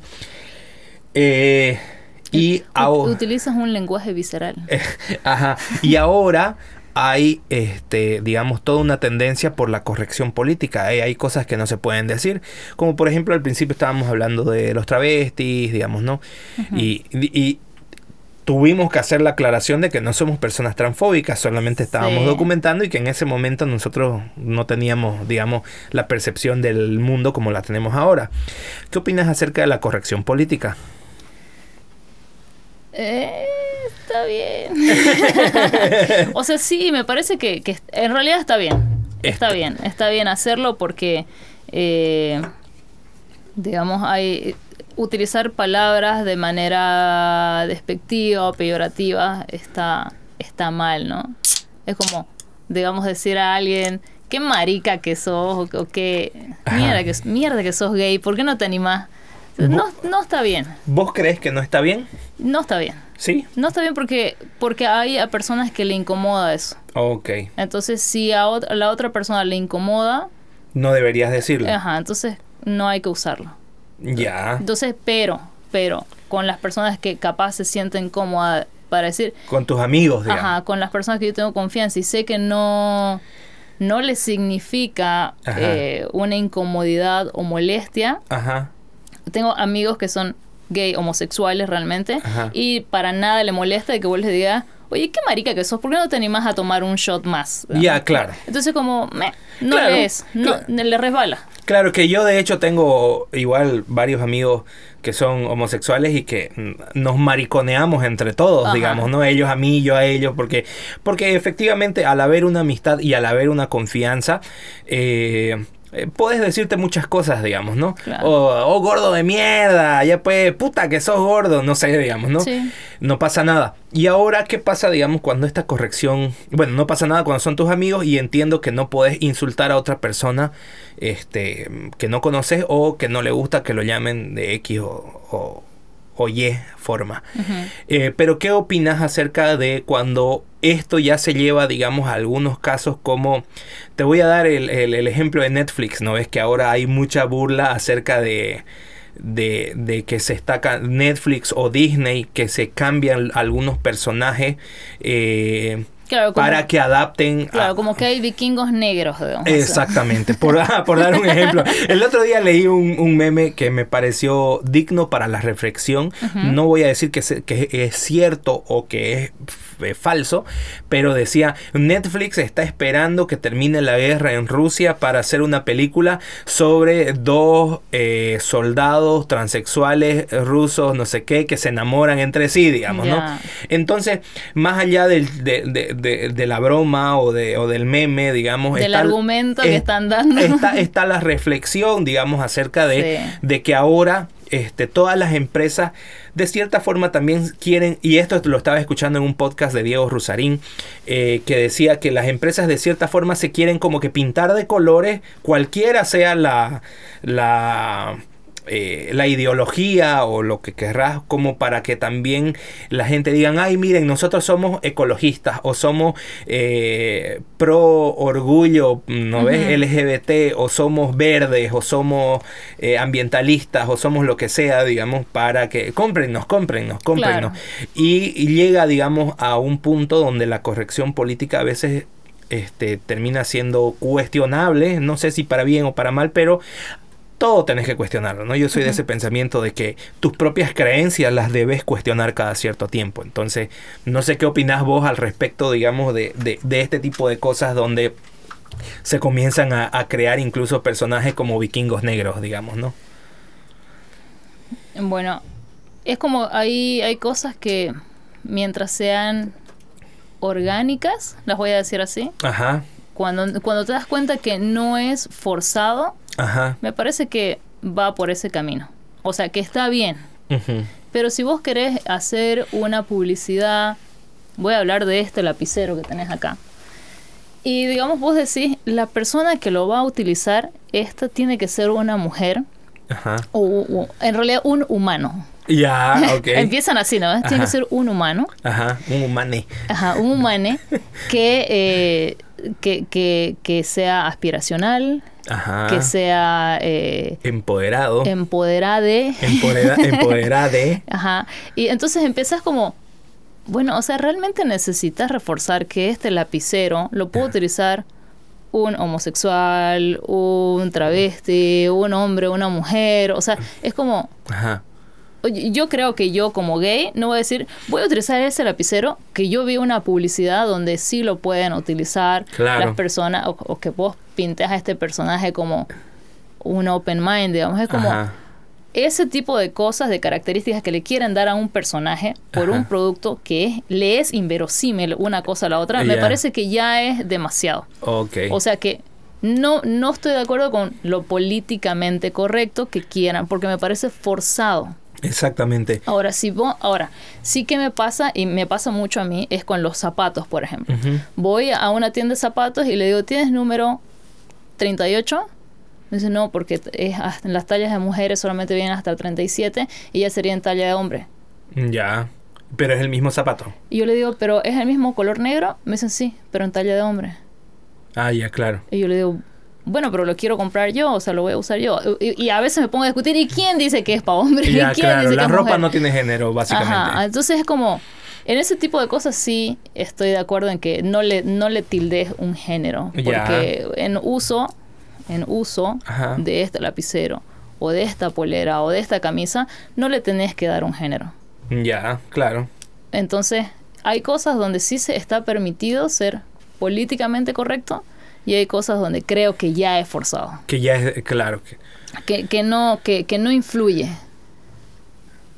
Yo estaba escuchando, eh, digamos, la opinión en este podcast que te mencioné hace rato, y que ellos hablaban de que existe una quizás yo no lo, no lo, quizás yo no lo, no lo asimilo de la, de la misma forma que otras personas porque no, no me llega, digamos, o no me siento de, así, eh, pero hay personas que bueno, en este podcast hablaban de la sobresensibilización que existe en la, en la, sociedad y que ahora sí mencionas palabras que quizás puedan ofender a otra persona, incluso gente que no debería ofenderse porque no les llega, se está ofendiendo. y se apoderan de tu ofensa y que por, por hay un video que, que, ejemplifica esto que estoy diciendo y es eh, un video de un, en YouTube donde un tipo se viste como charro mexicano, se viste con el poncho, se pone bigote, se pone el sombrero de, de mexicano, de, de mariachi y eh, va a una comunidad, bueno, va a un lugar donde hay puros gringos y dice, ¿qué opinas acerca de mi vestimenta? Y ellos hablan de la apropiación cultural y dice que no está bien, que él no debería hacer eso, porque la cultura de los mexicanos, bla, bla, bla. Y este mismo tipo va a un, a un como mercado eh, mexicano y le dice, quiero vestirme así como mexicano. Y las doñitas, que es así una especie de siete calles, digamos, un mercado, los comienzan como a vestir y se va comprando diferentes productos en otros lugares y la gente se ríe de ver a este gringo vistiéndose como mexicano y, él va después preguntando a otros mexicanos que están por ahí, ¿cómo, cómo lo ves? Ah, lo veo muy bien. Así es como que la gente se, se, lo toma con gracia, le, les, causa gracia, lo ven bien, no, no hay ningún ofendido. Eh, ah, pero sin embargo del otro lado. Del otro lado sí, digamos, ¿no? Entonces, eh, esto es lo que ejemplifica lo que estos tipos estaban diciendo en el podcast de que hay una sobresensibilización. Y eh, a veces le ofende a las personas que no les debería ofender. En este caso los gringos, que apropiación cultural, pero cuando vas a los mexicanos, los mexicanos está súper bien, digamos, me gusta que utilices algo de mi cultura porque a mí me gusta mi cultura y me gusta que otras personas lo, usen, lo, tengan o lo adquieran o, o, lo revaloricen o lo que sea, digamos, ¿no? De hecho, ¿Cuántas, ¿Cuántos de esos, de, de, esas cosas no suceden en el mundo? Digamos, ¿no? De que viene un, una persona de otro lugar a eh, trabajar por cultura, por proyectos, por comunidades de acá y que ni siquiera nosotros mismos lo hacemos, digamos, ¿no? ¿Sabes que hace poquito me invitaron a un conversatorio de eh, mujeres en la música? Y, digamos, algo que siento yo independientemente con las personas que estuve charlando. Siento de que las mujeres, o sea, está, me encanta que las mujeres seamos empoderadas. Ya. Me encanta. Eh, sí soy feminista, o sea, sí apoyo eso desde el concepto real del feminismo, de que eh, vas con con una búsqueda de equidad de género, no igualdad, sino de equidad de género, que el empoderamiento, de que le des este el espacio que se merece a la mujer, de que se le pague lo que se le tiene que pagar por, por lo que es y no por lo por su género, digamos. Entonces, ese tipo de cosas me encanta. Me encanta que las mujeres eh, nos abramos el paso sin pero lo que no me gusta es cuando las mujeres se sobresensibilizan en este sentido. Y es como, yo soy mujer y me tienen que dar el la importancia que yo requiero. O sea, es como, me tienen que dar. Ok. Yo le digo, ¿por qué te tienen que dar? Ya. O, llegó un hombre y dijo, me tienen que dar. Ok, entiendo de que no todas las mujeres nos movemos en un mismo círculo social. Correcto. Eh, entiendo de que no todas nos criaron de la misma manera. Claro. Entonces, eh, en mi caso, yo no sufrí como mujer para llegar o haber hecho lo que, lo, lo que, hiciste, digamos. Ajá, entonces he estado siempre rodeada de hombres en mi banda, en mi trabajo, en, en las estancias con la familia. Entonces es como siempre he estado rodeada de, varones y, me ha ido bien. O sea, no he tenido... Nunca has sentido, digamos... Exacto, pero entiendo de que esto también es porque... Tu realidad es así, digamos. Ajá, mis realidades. Y como es adentro, es afuera. O sea, eso lo entiendo también. Ahora, lo que no estoy de acuerdo es de que vos te aproveches como mujer de tu condición. Ok. Eso no estoy, o sea, no estoy de acuerdo en que... ¿Y vos crees que eso pasa? Sí, totalmente. Como por ejemplo... totalmente, es como, si yo soy mujer, ¿por qué a mí no me hicieron tocar primero? Ah, ok. O si yo soy mujer, eh, ¿por qué no me dan el, horario estelar? O si yo soy mujer, eh, no me tomaron en cuenta. Ya, ok. Entonces, pero es porque siento de que sí, sí preguntaron a todas, hombres y mujeres, y bueno, vos no dijiste el horario que tenía, o, o, las posibilidades que quería, o el lugar donde querías estar. O sea, yo siento de que hombres y mujeres estamos en la misma línea y tenemos, o sea, vamos por la lucha de las mismas oportunidades. También entiendo de que para un hombre es más fácil moverse en la ciudad. O sea, lo vivo todos los días, de que voy de, mi casa al gimnasio, que son tres cuadras, la verdad que siempre voy renegando porque es real de que al pasar la avenida te tocan la bocina y, y te miran así con cizaña de lo odio, lo detesto y siempre me, me cuestiono todo el tiempo, todos los días, ida y vuelta al gimnasio sucede esto. Entonces llega a tal punto donde uno bloquea esta realidad y uno dice, bueno, es parte de mi vida. Y, y otros es porque, ah, es que te fuiste con una calza tan corta. Claro. Bueno, pero esa es mi forma de vestir, ¿no? O sea, yo no tengo la culpa de que vos tengas una mente así como para no soportar, no controlarte y soportar ver a una mujer con una calza corta. Ya, claro. Entonces, ese tipo de cosas sí, obviamente dentro de las condiciones como mujer la tenemos complicada. Movernos sola, movernos en las calles es complicado porque siempre va a pasar esto, que te tocan bocina, que te silban, que te gritan. Entonces yo siempre me cuestiono, ¿será que esto esto que están utilizando, digamos, de, de silbar, de tocar, ¿le funciona con alguien?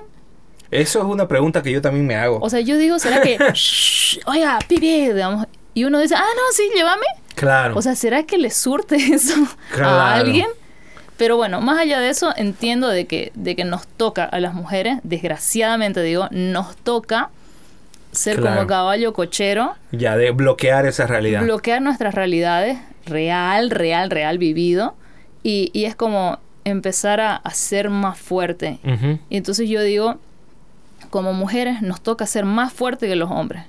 Ya. Entonces no, no, no ser como desde mi posición de mujer me voy a martirizar y voy a esperar que la gente me dé el espacio que yo necesito. Entonces no, no, eh, eh, siento de que a veces nos hacemos las víctimas. Ok. Nos sobrevictimizamos como mujer. ¿Y qué, ¿Qué podrías vos recomendar para que eso no suceda, Dios? Lo, lo que pasa es que yo siento de que como mujer, como te digo, o sea, es solamente eh, creértela, creerte que sos fuerte. Ok. Que nadie va a venir a decir, tomarte de la mano y va a decir, este, bueno, ahora nadie te va, te va a silbar al cruzar la calle. Eso, eso no va a pasar. Y es algo que, por ejemplo, también yo trabajo en un bar y me encanta cuando van mujeres solas al boliche. Y de alguna manera siempre estoy viendo y pendiente de qué tipo de mujeres van solas y qué tipo de varones van solos. Ya. Soy muy observadora en eso y en algunas veces me, me, apego a ella y, le digo, hola, ¿qué tal? Buenas noches. Yo trabajo acá. Quería consultarte. he visto que viniste sola. ¿Por qué tomaste la decisión de acá? Y es como, eh, algunas me ven como así como raro. Sí han llegado a preguntar eso. Ajá, sí, sí. No, mira interesante, interesante que te pregunten eso. Yo no sé cómo me sentiría si voy a un boliche así solito y me dicen, oye, ¿por qué viniste solo?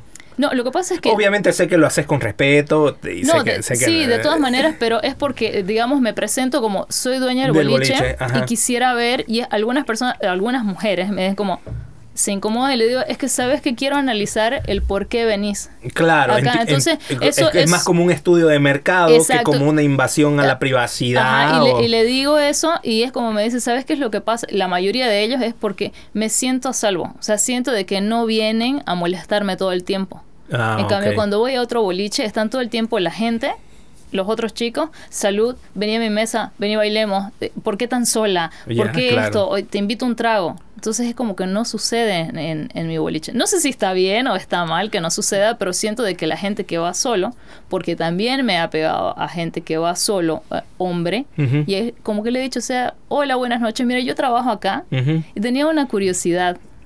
¿Por qué? venís acá? Y me dicen, lo que pasa es que a mí me gusta mirar Ah, ya. Eh, música en vivo y a mi esposa no le gusta o a mi novia no le gusta, entonces como esto es rock, entonces me gustaría... Me mm. toca venir solito. Claro. Ah, ya, entonces como que se sienten solos, O sea, perdón, se sienten bien estando solos. Claro, sí, que de hecho, pensándolo, a mí me, me, me pasa en cuando voy a ver peleas, bueno, eh, peleas, ya. Este, yo sé que a Gaby no le gusta, entonces yo solito, digamos, veo, veo peleas, digamos, ¿no? Mira, nunca me había puesto a pensar en eso, la verdad. Yo, nosotros analizamos bastante. O otra cosa, otra táctica que tengo es quedarme en el baño de chicas, ahí un ratito, para ver el por qué toman la decisión de estar en el boliche. Ya. Y es como los comentarios, es como, es bonito acá porque es rock, ¿no? Es metal. Bueno, está sonando... Es maná. Maná, pero eh, para ellos es una noche diferente. Un saludo para, mi amigo Budín que dice que, no le gusta maná. A mí tampoco ya. maná, Vilma Palma, todo Puta, a mí tampoco no me gusta. Enanos verdes, no, no me gusta. Pero bueno, vivo de eso. Vivís de eso. Vivo en el boliche, sí. Interesante, seguramente en el boliche hay, y en el boliche se deben cocinar historias interesantísimas. Es increíble. Además, sabes que ya, ya tengo un timing. Ya, ya sabes en qué momento se pone densa la cosa. O sea, ya, ya tengo los horarios de catarreada, de, de apareamiento, ya. horarios de, de, de, ¿Qué, gracioso. ¿Qué ha sido lo más, lo más, lo más bizarro que has vivido siendo dueña de un boliche, de un bar? Que uno, uno una persona eh, se durmió en el boliche. Se durmió hasta quedar totalmente inconsciente. En su mesa. Sí, nosotros hicimos el cierre, terminamos oh, tipo 4 de la mañana. Y lo veían a él durmiendo y dijeron, pobrecito, no lo despertemos hasta que terminemos. Y encima era un señor robusto, ¿no? Grande, ni siquiera como para alzarlo y decir... E, era, era gordo. Ajá, entonces y yo le decía a uno de, los meseros, hay que ir despertándolo. Entonces estos jugaban a despertarlo, pero era como, lo movían y se caía a un lado, lo movían y se caía al otro, hasta que le dije, bueno, ya terminamos, ya hay que cerrar. Basta la joda, ya. basta. Y entre todos ustedes cuatro lo van a alzar a este señor. Y lograron, así cuando estaban alzándolo, se despierta, totalmente desubicado en tiempo y espacio este señor. Se empieza a sacar la ropa se saca la polera y es como nosotros, no, no, no, estás en el boliche, está así, empieza a balbucear, se saca el pantalón. Todo todo y él agarra la silla para echarse a dormir. O sea, me imagino que él estaba en su departamento, en, su, casa, en su cama, así.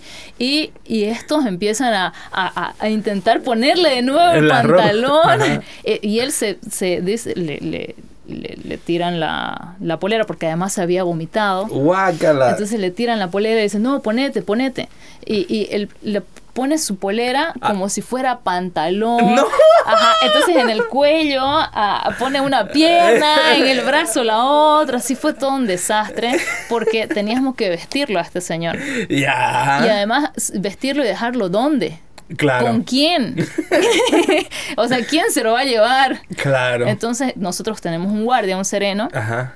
Entonces lo lograron vestir le pusieron el pantalón, no se lo lograron cerrar, así como sea, lo sacan, pero así, digamos, las patas así arrastrando. arrastrando. Y, y, lo sacamos hasta la puerta. Se pega todo y este señor se queda durmiendo en la acera. Ya, claro. como perrito esperando que le abran cuando se queda el perrito afuera de tu casa. Y entonces, y el guardia le decimos, bueno, chequea todo eso, lo que está sucediendo, no le digas nada.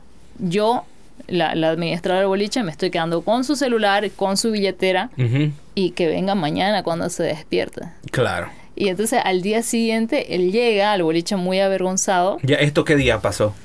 Ponete un viernes. Ya, él llega sábado. Él llega sábado. Porque grave, si pasó el sábado, no te va a pillar domingo. Claro, o sea, le tocaría haber ido a ese lugar con el guardia, sí, buscar, sí, sí. entonces, pero pasó el día, el, jueves, y además escribió, creo que al fanpage de, de Black. Ajá, del boliche. Ajá, y, y bueno, ahí que no, que venga, y, pero él solamente con el guardia, o sea, no, no se atrevió a entrar al boliche. Ah, ya. Y creo que nunca más volvió al boliche porque no lo voy a ver. O sea, si veo su rostro, me acordaría, de su cuerpo, de sus piernas, de su barriga, todo. Oye, qué jodido. Y esa es una de tantas esa es una, sí.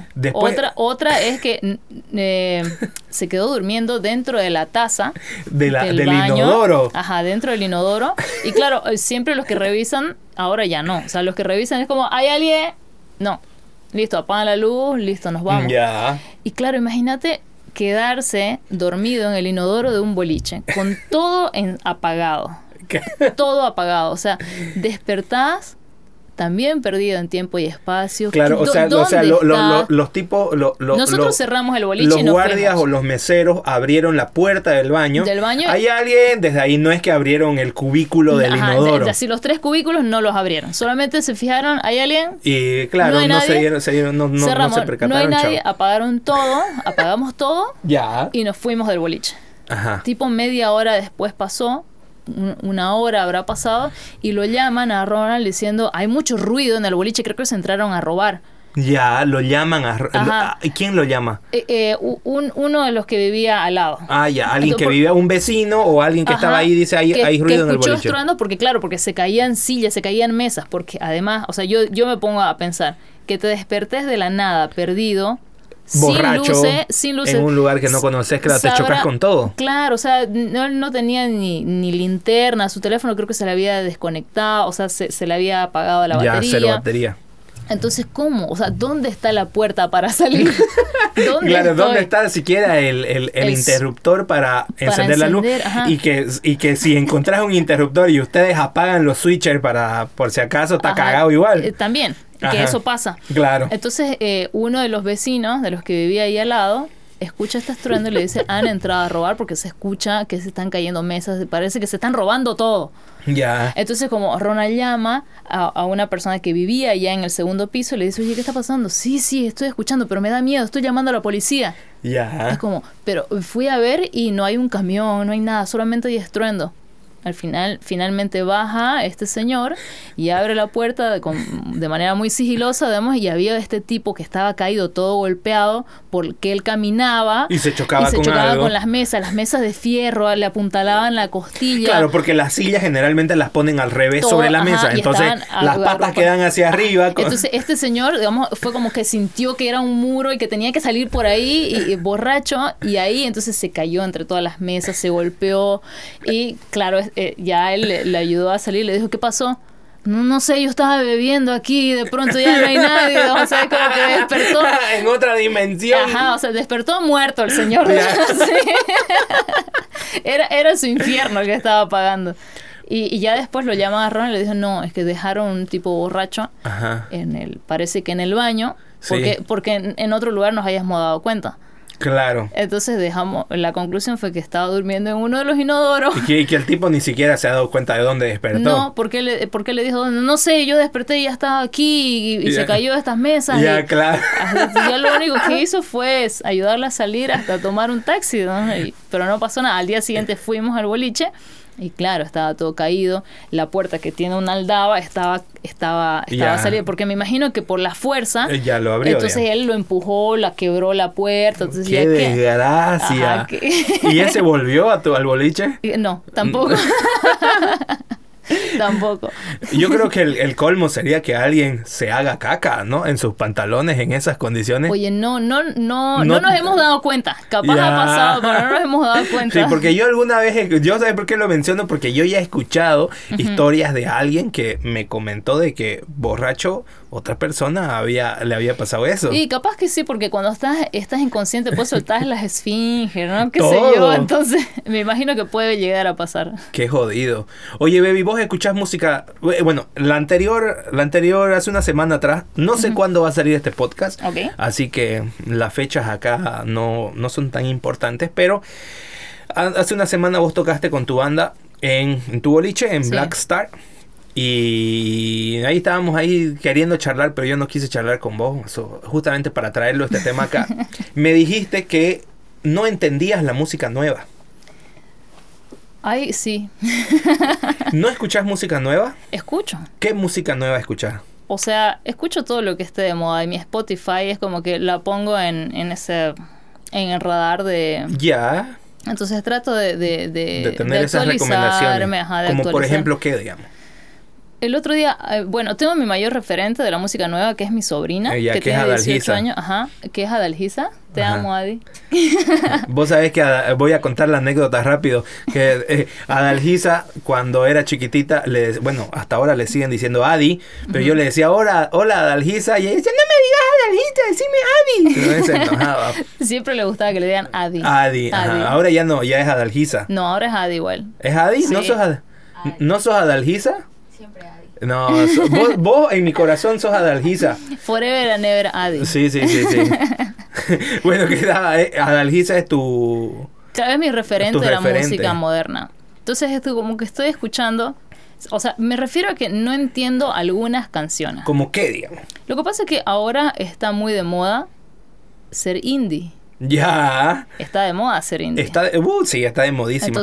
Por lo menos dentro del mundo alternativo, porque en realidad lo que de verdad está de moda es el reggaetón y el trap. Sí, sí, sí. No, pero aquí, ahorita, en, Santa Cruz, Bolivia. En, la parte alternativa de Santa Cruz, Bolivia, aquí y ahora, en este día 23 de julio que estamos grabando esto, eh, mira, ya, ya develé la fecha. Este, en el mundo alternativo es el indie, digamos, Entonces, y, en el mundo, en el, en el reto es, otra cosa, claro.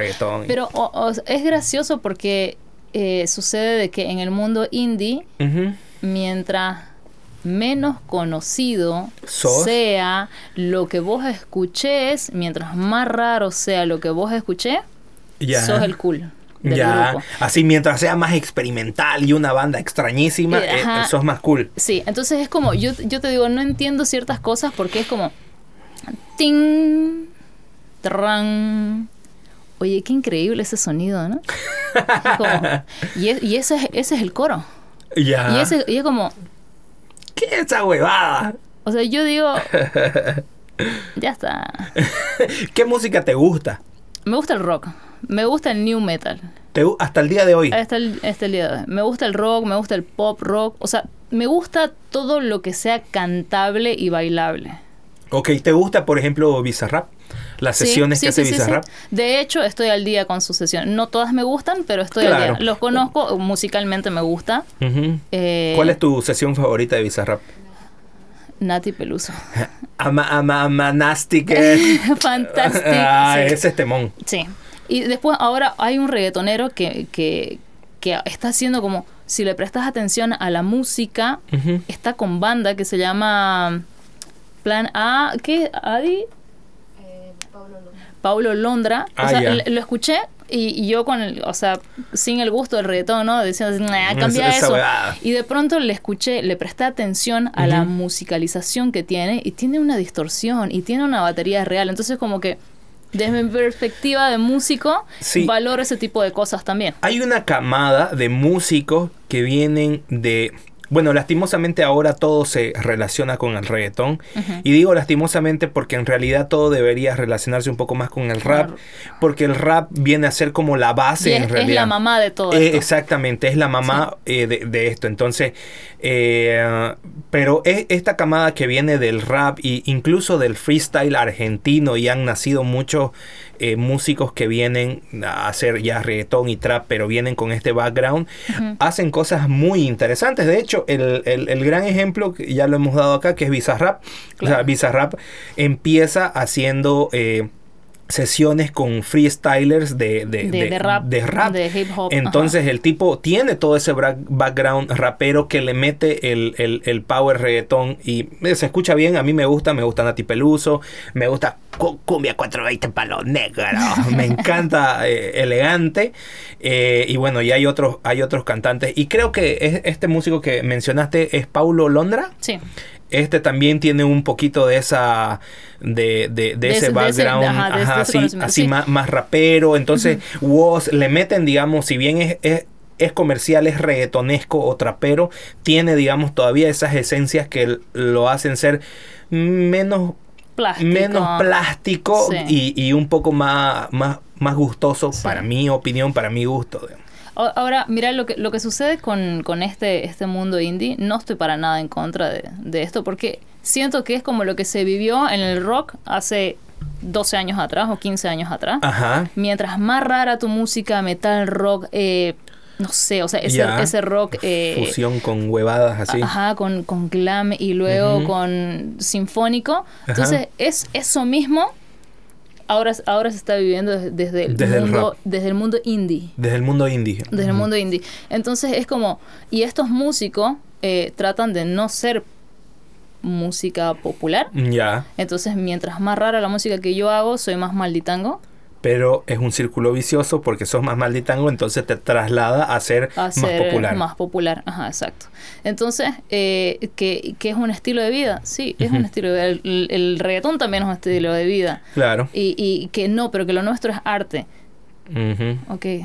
Entiendo. Entonces, como que yo ya, yo, yo soy digo, soy música vieja porque tengo 35 años y estoy 20 años acá en la escena musical en general. Sí. Entonces digo, eh, para mí es más valorado quien tiene una canción sonando en algún lugar y que 100, 200, mientras más personas la canten tu canción, Ajá. ahí yo te voy a valorar más. Ok, y te hago una pregunta que va con esto. ¿Se puede ser famoso en la, con la música en Bolivia? Puedes ser famoso, pero no puedes vivir de eso. Ok o sea, yo siento de que mucha gente conoce Querembas. Ya. Ubica Queremba. Ha escuchado en su vida Queremba. Alguna canción capaz, si vos le decís, ¿has escuchado Toxic Love o Porno Lover o esto? Te va a decir no, pero si la pones la canción, ¿y has escuchado este coro? Sí. Ah, sí, pero no sabían que era de ellos. Claro. Entonces, eh, y además las views que tenemos en YouTube, ¿no? O sea, 97K, 1, 82K. Entonces es como, sí somos conocidos, sí, digamos, dentro del mundo rockero boliviano son, son famosos, son conocidos. Sí, sí, sí. Pero no se puede ser famoso en el término de, de ser, digamos, un Shakira, como, e, como es Shakira para su país, o como es este... Eh, Juanes, exactamente, o Chayanne, digamos. Claro, o sea, yo, yo no me considero famosa, pero me considero conocida dentro del mundo musical. O sea, yo sé que de alguna manera, ¿por qué? Eh, más allá de que mis conocimientos musicales, yo sé, sé que soy limitada, sé que no soy una erudita en el bajo, lo sé, pero también sé que soy disciplinada en eso. Sé que tengo, he conseguido tocar lo que toco de, buena manera, con un buen sonido, asesorándome, he pasado clases, entonces es como, tengo disciplina. Claro y entonces y tengo el conocimiento como para poder hablar de manera musical con un criterio musical. Entonces es como que no me considero famosa me considero conocida dentro de eso. ok. Bueno y por qué no se puede vivir de la música en Bolivia lo que pasa es que la única manera que vos puedes vivir o sea que vos puedas generar ingresos es a través de los conciertos. Ya. Porque que te suenen en la música, que te suenen en Spotify, no te va a llegar esa plata. Ya, te, llega muy poco. Ajá, te, va a llegar al mes 12 dólares, 10 dólares. 80 capaz, digamos. Ya, claro. El otro día vi un estatus, un, un, una historia de Ocasional Talento. No sé si conoces Ocasional Talento. No. Ocasional Talento es un rapero paseño, si no me equivoco, tiene ascendencia asiática y que hace un, rap con, con, banda de fondo, pero es una música medio yaceado, muy bueno, se los recomiendo a Ocasional Talento. Y vi sus historias que decían, ¿cómo están amigos? Ahora estoy recogiendo esta platita que me llegó de Spotify. Y yo dije, puta, me, llenó un poco de alegría. Claro, ahí viene la, la otra pregunta, es, ojalá te estén pagando bien porque para mí sos bueno, este, pero ahí llega la otra pregunta, ¿será que en Bolivia se puede y sin importar si sos bueno o no tan bueno, sos malditango o no sos malditango? Pero, o sea, yo, yo considero de que las bandas, por, te voy a dar el ejemplo de Octavia, que me parece que Octavia es una de las, es la banda más grande dentro del rock. En Bolivia. En Bolivia. Esta banda vive de los conciertos en vivo, de los shows en vivo. Entonces, pero el mercado de ellos, o sea... Está afuera, creo, ¿no? No, está aquí también. El otro día fue un ah, concierto de ellos acá donde la entrada costaba 200 bolivianos y hay gente que está dispuesta a pagar 200 bolivianos por escuchar Claro, sin embargo, en algunos boliches en otros le boliches cover 50 pesos y nada, ¿con derecho a qué? ¿Con derecho a qué para ver a tocar a esta banda? Sí, o sea, conocer y rodearte y trabajar con músicos, no solamente, o sea, músicos en general. La vida de un músico no es ostentosa. No. Por lo menos en Bolivia creo que no. Ajá, no, no es ostentosa. O, o tenés la suerte de, de que tu familia o alguien te ayudó a impulsarte. Y los músicos, digamos, eh, con mejores instrumentos, ya. es porque los obtenemos de otros lados el dinero como para tener un bajo warming. Ya, trabajas en algún lugar, te da plata, te ahorras y te compras un mejor instrumento. Exacto. Pero eh, yo creo que la vida de los músicos de todos los músicos que conozco, tanto que trabajan en mi boliche con los que he tocado, no puedes darte como trabajando en otro rubro. Ya, claro. ¿Y por qué?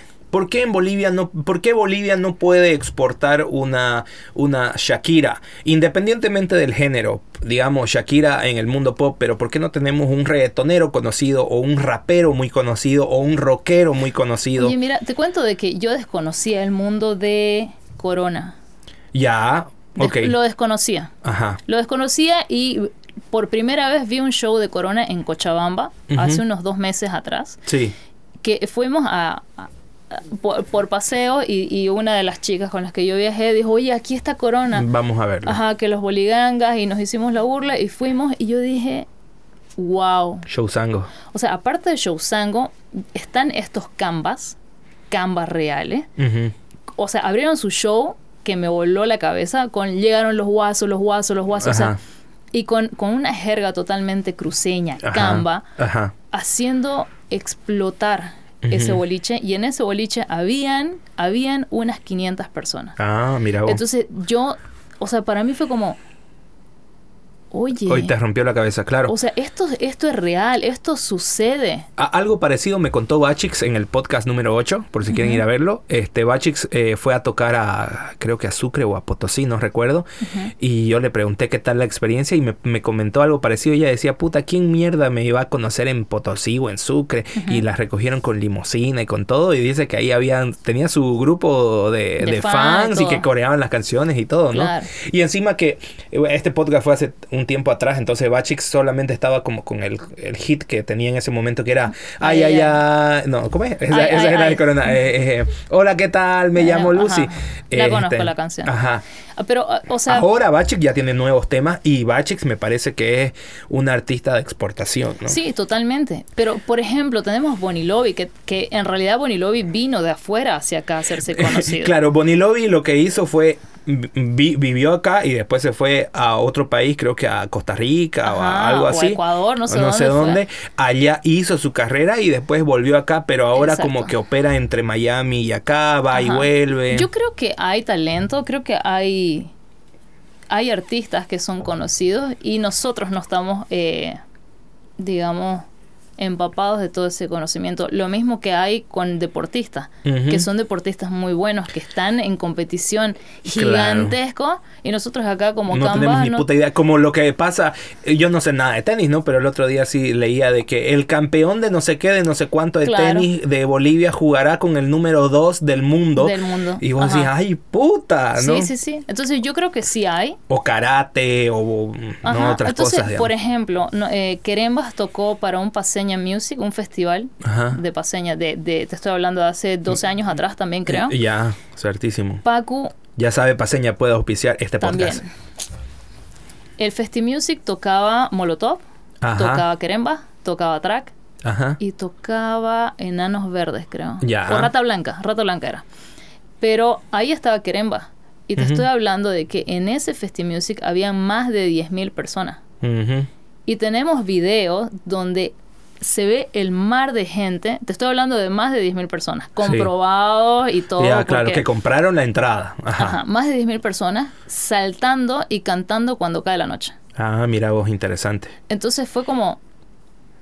O sea, son, son esos, esas pequeñas experiencias que uno dice, con Querembas ya yo lo logré. O sea, ya yo lo viví. todo, hay, hay personas que dicen, no, y pasó esto. Es como, sí, es real. Ha pasado de que yo en, en La Paz esté caminando y, baby, ¿me puedes firmar la polera? Claro. O sea, es real, no me estoy inventando, ¿no? Sí, entiendo. Entonces es como esta chica que te sirve los tragos capaz en black. Ajá. O que barre en, en black en su boliche. Ajá. También ha tenido esta, este pequeño, estos pequeños momentos de fama. Ya. El otro día que tocamos ahí en Black, en mi boliche, o sea, se acerca una, un, un chico y me dice, ¿me firmás la polera que se había comprado de Queremba? Claro. O ¿me puedo sacar fotos con vos? Claro, claro. Algo que, que, cuenta Natalia, que es la que era mi jefe de, de producción, En, en, Cabruja. Natalia Pinto, que le mandamos un saludo. Pasaba de que yo estaba barriendo, como era la, la Peji en Cabruja, yo estaba barriendo el set, porque habían lanzado papelitos y cosas así, y llega alguien alguien de los extras, de los actores, y me dice, oye, vos sos baby, ¿no? Y yo así con mi, con mi bolsa de basura. Eh, claro, cero glamour. Cero glamour. Y toda sudada así, le digo, sí, ¿me puedo sacar una foto con vos? Yo le digo, claro, y me apego a él, y Natalia me ve y me dice, pero saca tu escoba, saca tu basura de ahí. Hay pequeños momentos así que son bonitos, ¿no? Sí, son ¿Sabes qué me pasó algo similar con Corona? Que le mando un saludo. No creo que lo vaya a ver el podcast, pero si alguien se lo muestra sería genial. Este, yo soy fan de Corona, a mí me gusta mucho. De este hecho, ¿sabes qué? A, lo que a lo que iba con lo de Cochabamba, perdón que te corte, es porque, o sea, me impactó lo que, lo que hace Corona. Y luego eh, una amiga me dice, oye, pero si yo te mostré que Corona ganó su en YouTube su, su disco de platino o algo así por los millones de vistas que tiene. Y es como, desconocía totalmente. Totalmente, o sea, y me voló la cabeza. O sea, te digo, musicalmente son geniales estos chicos. Después descubrí, digamos, todo el todo el mundo y el contexto que hay ahí. todo el mundo. Y sabes qué, yo cantaba un par de canciones porque hacía la emoción y yo, yo le decía a mi amiga Vivi, le decía, oye, ¿yo por qué conozco este? Me dice, porque eran de Cruz Santa y vos la conocés. Ay, ay, empezás a cantar. Ay, ay, compré un top line, sí. Entonces es como... ¿Sabes qué es chistoso? Yo, tengo dos, dos anécdotas con ahí con Corona. La primera es esta que te iba a contar de que eh, la otra vez me invitaron a un evento de Huawei y, y yo lo vi a Corona y, ¡ay, esta Corona, esta Corona, quiero sacarme una foto con Corona. Y obviamente guardo toda la compostura para que no piense que soy cualquier grupi, sino que soy el señor grupi. El grupi. y le digo, ¿cómo estás, viejo? Oye, ¿me puedo sacar una foto con vos? Y él me dice, claro que sí, viejo. Me, yo, yo quiero sacarme una foto con vos. Y yo le digo, ¿verdad? ¿Por qué? Y él me dice, porque yo me gusta mucho tu trabajo. Y ahí fue como, ah, la puta. O sea, él sabe de tu existencia. Ajá. Y me dijo, claro que sí. Ah, y todavía me dijo Alejandro, no me dijo Paco. Y fue así como... Ah, pocas, al ajá, directo al corazón, porque pocas personas me dicen Alejandro. Este, y nos sacamos ahí una foto bien y nos comenzamos a seguir en Instagram, en Facebook, en todos lados. Este... Y la primera, la otra anécdota que tengo es que yo ayudé junto con otras personas a que eh, Cruz Santa se presente en Pueblo Bochinche hace años atrás cuando Corona o cuando Cruz Santa, que era el grupo de Corona, eh, tuvieron el primer éxito de ay, ay, ay, eh, compren un top line, pásenme el fire para que yo arme la paya, hasta ahora me la acuerdo. Y Cruz Santa se presentó en Pueblo Bochinche, que en ese tiempo Pueblo Bochinche era un boliche muy concurrido. Y mucha gente en redes sociales lo hizo mierda. Que cómo van a llevar a estos maleantes, que ya yo no vuelvo nunca más a estos boliches, que tengo miedo que me roben el celular. Y sabes qué? Patada voladora en la jeta. Claro, lo que lograron, ¿no? Directo, ¿sabes qué? Tequi, que caiga una tecla, te vuelo un diente porque ahora Corona la está rompiendo y estoy muy seguro de que esos mismos hijos de puta que Ahora están cantando, están cantando es, en las canciones de Corona y que, y que si no la están cantando la escuchan y por lo menos mueven el piecito. Así que me llena de alegría que eso haya pasado, digamos. Sí. De, hecho, ¿sabes que es algo que me gusta mucho con mi banda? Porque nosotros, eh, digamos, querembas dentro del, del rubro. A ver, querembas dentro del rock no somos rockeros ya, reales. para los, los rockeros que alucinan que no, esto no es rock. o sea, nosotros no somos. Son unos poseros. Tal cual. Ya. Y dentro del pop somos muy pesados, pues no son. Claro. Ya son muy rockeros. Claro. Entonces, estamos ahí. ¿Le bajas un tiki chuchín? Gracias. ¿Te hizo frío? Me hizo frío. Entonces estamos ahí. Para los rockeros no somos verdaderos rockeros y para los poperos somos demasiado rockeros. Ajá. Entonces, eh, pero para el rockero antiguo, nosotros éramos falsos metaleros. Claro. No, no nos gusta. O sea, lo que hacen ustedes es muy poser. Ya, claro. Pero ahora es lindo ver que ese tipo que te daba palo. Hace 10 años está atrás. haciendo mosh en tu concierto. No solamente la está cantando, sino, que la está disfrutando, está haciendo mosh. De, sí, creo que el sábado pasado, pasado de que eh, vi a unos rockeros que antes eran. Que eran hater contra nosotros. y ahora no. Y de hecho, pasado, en el circuito musical, nosotros en nuestro momento organizábamos muchos conciertos y habían muchos detractores de lo que nosotros hacíamos por miles de motivos. Uno de esos era que, que lucrábamos, que, lucrábamos, que no deberíamos queríamos lucrar o que éramos... Me acuerdo que nosotros teníamos una organización de varios... Además éramos siempre los chetos, ¿no? O sea, nos llamaban así. siempre y, y teníamos una organización, nos juntábamos entre varios y hacíamos eventos, hacíamos conciertos, hacíamos actividades y no, es que son solamente esas roscas y, y son una logia. O sea, el, lastimosamente el pensamiento boliviano es un pensamiento, creo yo, que un poco socialista en ese sentido. Este, de que siempre está como hay, eh, hay que armar como los sindicatos y no somos emprendedores como tal. Eso siento yo, quizás puedo estar equivocado, quizás alguien me dice, no, la estás cagando porque no sucede esto, pero de acuerdo a mi contexto y a mi realidad, yo vivía de que de que de que de que siempre había como una exigencia de parte de los que estábamos trabajando hacia los otros que quizás no formaban parte y era como incluyan no que ustedes nos están eh, no pero sabes que eso ahora que yo tengo cercanía con, con algunos algunos nuevos músicos. Porque yo me alejé bastante de la música, o sea, del círculo musical. Ajá, de, por lo menos de, de, esa generación. Claro, o sea, fue como lo viví con Querembas durante ocho años y luego estuve con Querembas igual, pero me separé de, o sea, me metí de lleno a la producción, me metí de lleno a mi trabajo. Estuve solo cuando me llamaban a tocar o había que componer o había que ir al estudio, en esas cosas. Pero ahora estoy de nuevo, digamos, como conociendo el nuevo rubro musical. Y yo digo, todo lo que, lo que se está viviendo ahora. Ya lo viviste. Ya lo viví. Sí. O sea, ya es, es exactamente lo mismo, pero con nuevas personas. nuevos haters, nuevos productores, productores que están en lo cierto, productores que no están en lo cierto. Claro.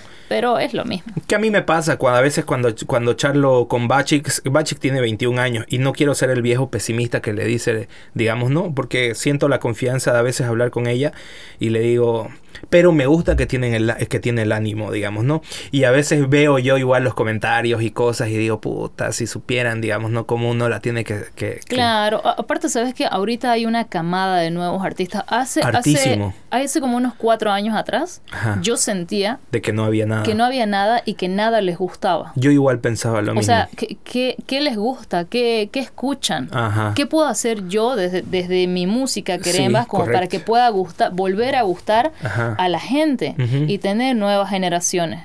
Entonces, pero ahora hay esas nuevas generaciones. Hay una gran camada de artistas, de músicos. Eh, sé que hay otros productores que están haciendo eh, estas, estas, digamos, competencias de banda, guerra de banda, que nosotros ya lo hicimos también eh, hace años. Entonces, como que se está volviendo a...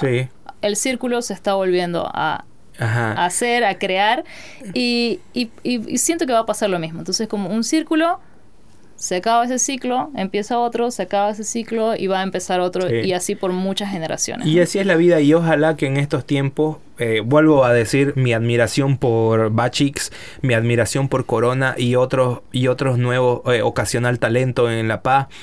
Eh, Ojalá que ellos logren ser nuestros nuestros representantes, lo hacen muy bien. Logren ser nuestros Shakiras, nuestros Juanes, nuestros, ¿no? Dentro del estilo que ellos hacen, pero a ese nivel. Ojalá que sí, porque en el momento, en, en mi momento, era como, por ejemplo, Maldita Jaqueca, que era, era que de Sucre. Sí. Es increíble, o sea, esos chicos eran muy talentosos, pero hay que dar. Como todo. Queremba, siento de que, no, no es porque sea mi banda, pero siento de que si la hemos surfeado hasta ahora es solamente por constancia nuestra, sí. pero siento de que también hacemos música cantable, bailable y, buena, que es por eso es que ha perdurado en el tiempo. Y, y hay, pero hay otros que van, se van apagando. Rabbit me parece que es un DJ y un bajista, músico realmente espectacular. Sí, Rabbit es muy bueno. Pero ahí está, o sea, es como un productor ahora, o sea, todos nos, nos, quedamos de alguna manera desde nuestras desde nuestra zona de confort ahí. Y siento de que en esta nueva camada de músicos también va a pasar eso. Algunos la van a lograr, otros no. Otros que vos ya con, con, este criterio y desde tu edad, vos decís, este sí la va a lograr. Sí, sí, sí. O sea, tiene mucho para lograrla y otras que decir, no, no va a pasar. Sí, bueno, y otro gran exponente que igual me olvidé de mencionar es Bonilovi, que obviamente es el que tiene mayor proyección ahorita porque también la lleva luchando muchísimo más años. Él desde niño, él, desde niño, realmente sometido desde niño, ¿no? Porque a él lo conocemos nosotros desde, desde, chiquito, siete años. Desde que estaba, en la tele ahí chiquitito cantando cuando fue a Tinelli y ahora, digamos, es una lucha grande y creo que él la está como logrando. La está surfeando, la está logrando. Ojalá, ojalá, ojalá lo, lo logren. Ojalá lo logren porque eh, cuando vayas a otro país y te digan, ah, vos sos de, de, Bolivia, ah, he escuchado tal o conozco esto, entonces te da una... Además, sabes que en esta nueva camada pasa lo mismo que pasó, de no, insisto, que es como un círculo que, que, que se va repitiendo, porque los artistas son conocidos ante su mundo de amistades, ¿no? Ahorita el mundo de Instagram. Sí. Entonces, eh, a veces pensás de que sos bueno por tus 2000 seguidores. Sí. Y, y, que la rompes en el boliche con todos, con todos solos tus amigos. Claro. Pero yo te invito a que vos, como ese artista, toques una vez en el boliche por mes. Claro. Y veamos qué tanto apoya tu amigo. Sí. Porque tu amigo va a ir una vez. Sí. Va a ir dos veces. Sí. Más no va a ir. Es cierto. Entonces, y va a ir acá a Santa Cruz porque acá es tu círculo de amistades. Pero andate a Cochabamba, andate a La Paz, andate a Sucre.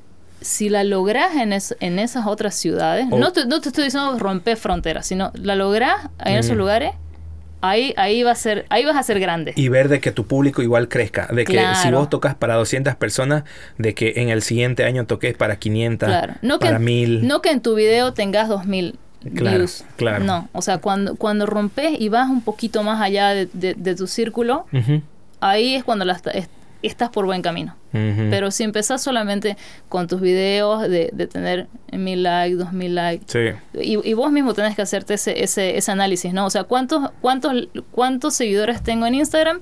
Tengo dos mil, tres mil. ¿Cuántos views tengo en YouTube? Claro. Dos mil, tres mil. Significa que tu mismo público de Instagram te está viendo y no estás llegando. Entonces ahí preocupate a ir más allá. Y, y, tenés que preocuparte porque si no te vas a sentir solo estando ahí, ahí y ahí. esa zona de confort es la que se te, te hace apagarte y decir, no, me siento solo. Claro. La música no es lo mío. Claro. O ya tuve esto. Ya fui grande, ya fui bueno. Con dos, tres, cuatro temas y, y ahí va a morir. Sí. Entonces, las personas que, que siempre digo que, que, la tengan fija en que quieren hacer música cantable y bailable las, las va a llevar más, más allá, porque más gente te va a, te va a escuchar, te va a cantar. Oye, Baby, muchísimas gracias. Buena conversación con nuestra cervecita. Salud. Salud. Oye, gracias por venir. Espero que te haya gustado este, la conversación, el podcast. Y nada, gracias a todos los que nos escucharon durante estas dos horas. ¿Fueron, Chucho? Dos horas. Nos vemos en una próxima oportunidad. Sigan a Baby en todas sus redes sociales a su banda Querembas, al boliche, Black Star. Y nada, nos vemos una próxima. Chao. gracias, gordito. Nos vemos. Gracias. Chao, chao. Chequealo, Chucho.